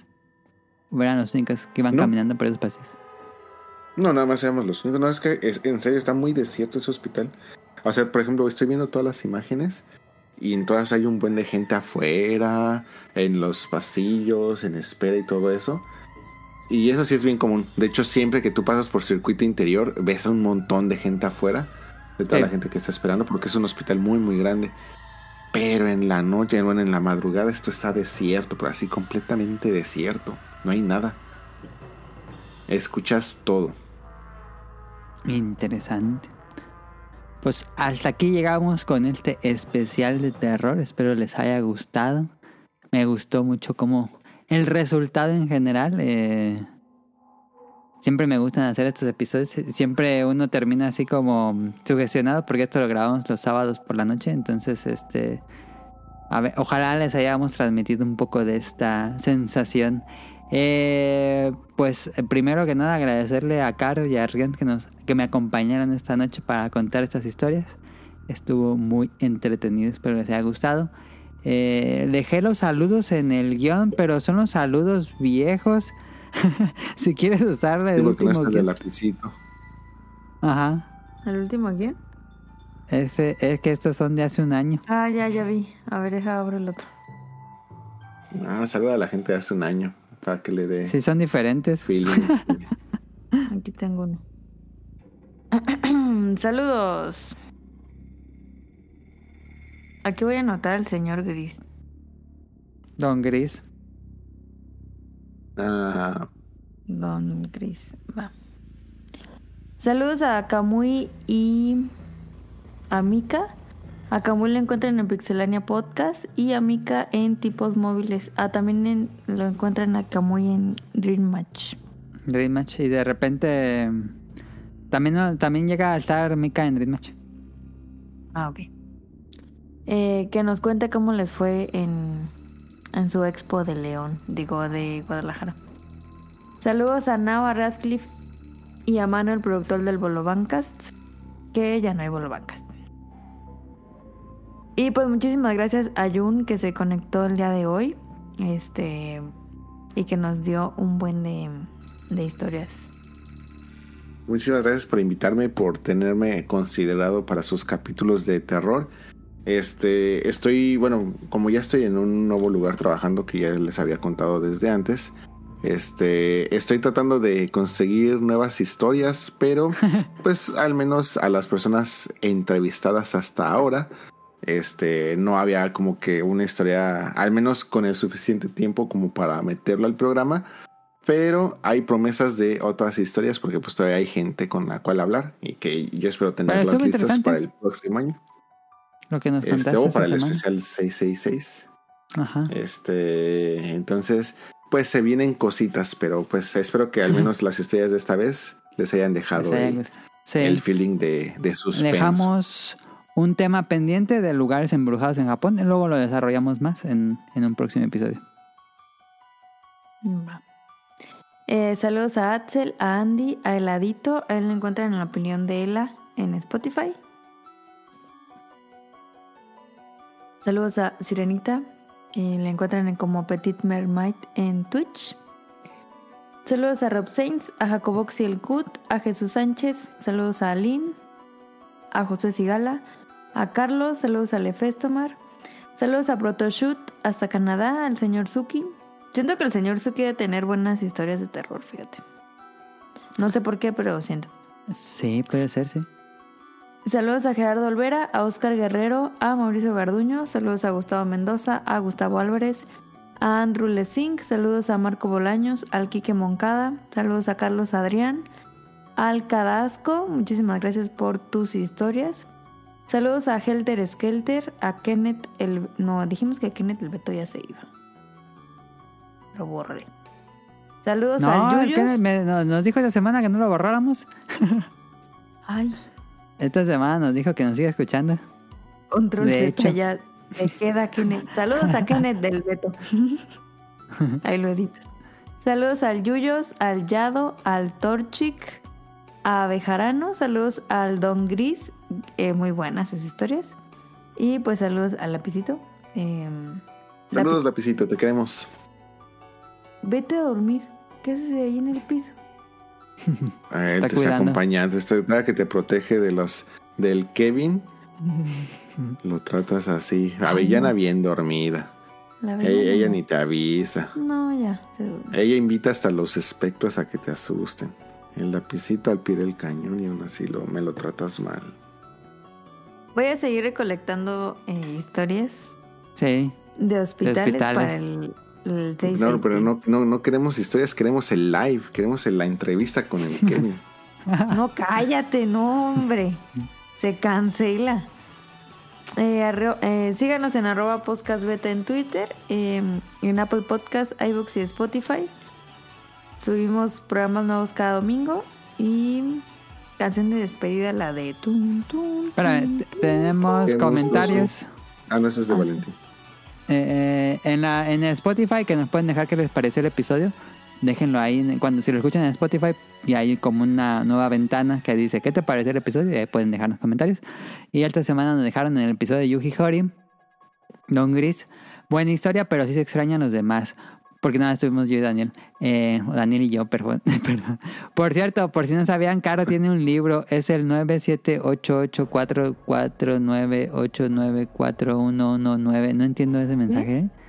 Está muy bonito, hasta lo tengo en físico. Saludos y no olviden leer los comentarios. Eh, es el mensaje más crítico que nos han dado. Caro tiene un libro, es el. Y te pone un número, totos de. Está muy bonito, hasta lo tengo en físico. Que nos explique qué significa ese mensaje. Em, ¿No se habían equivocado de podcast? Y Yo no tengo de- libros, señor. La verdad es que yo no escribo libros. Em, denme dinero con las regalías porque no sé de qué hablan. Eh, y nos escribió Ender en, en Twitter.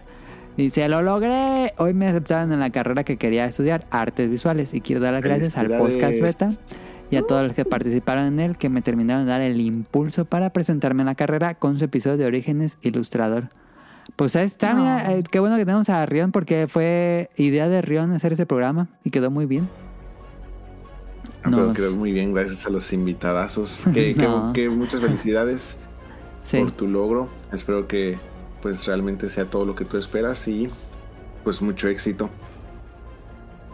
Ma- más uno a lo que dice Rion, eh, qué, qué- qué bueno que te animaste y que el programa haya servido como, pues este, esta palmadita en la espalda para que te, te animaras, eh, pues es, es emocionante cuando, se, se lo digo así, en serio, es, es bien emocionante cuando uno estudia lo que le gusta eh, y seguramente se te va a ir como agua a la carrera y te va a encantar. Eh, muchísimo éxito en todo lo que hagas. Ahí Sí. está. Y pues eso sería todo por nuestra parte. Eh, recuerden todos los, los domingos en la noche, tarde noche, publicamos el episodio. Eh, y pues eso sería todo. De nuevo, gracias a Rion y gracias a Caro por estar esta noche conmigo. Y nos vemos la próxima. Bye. Bye. Bye.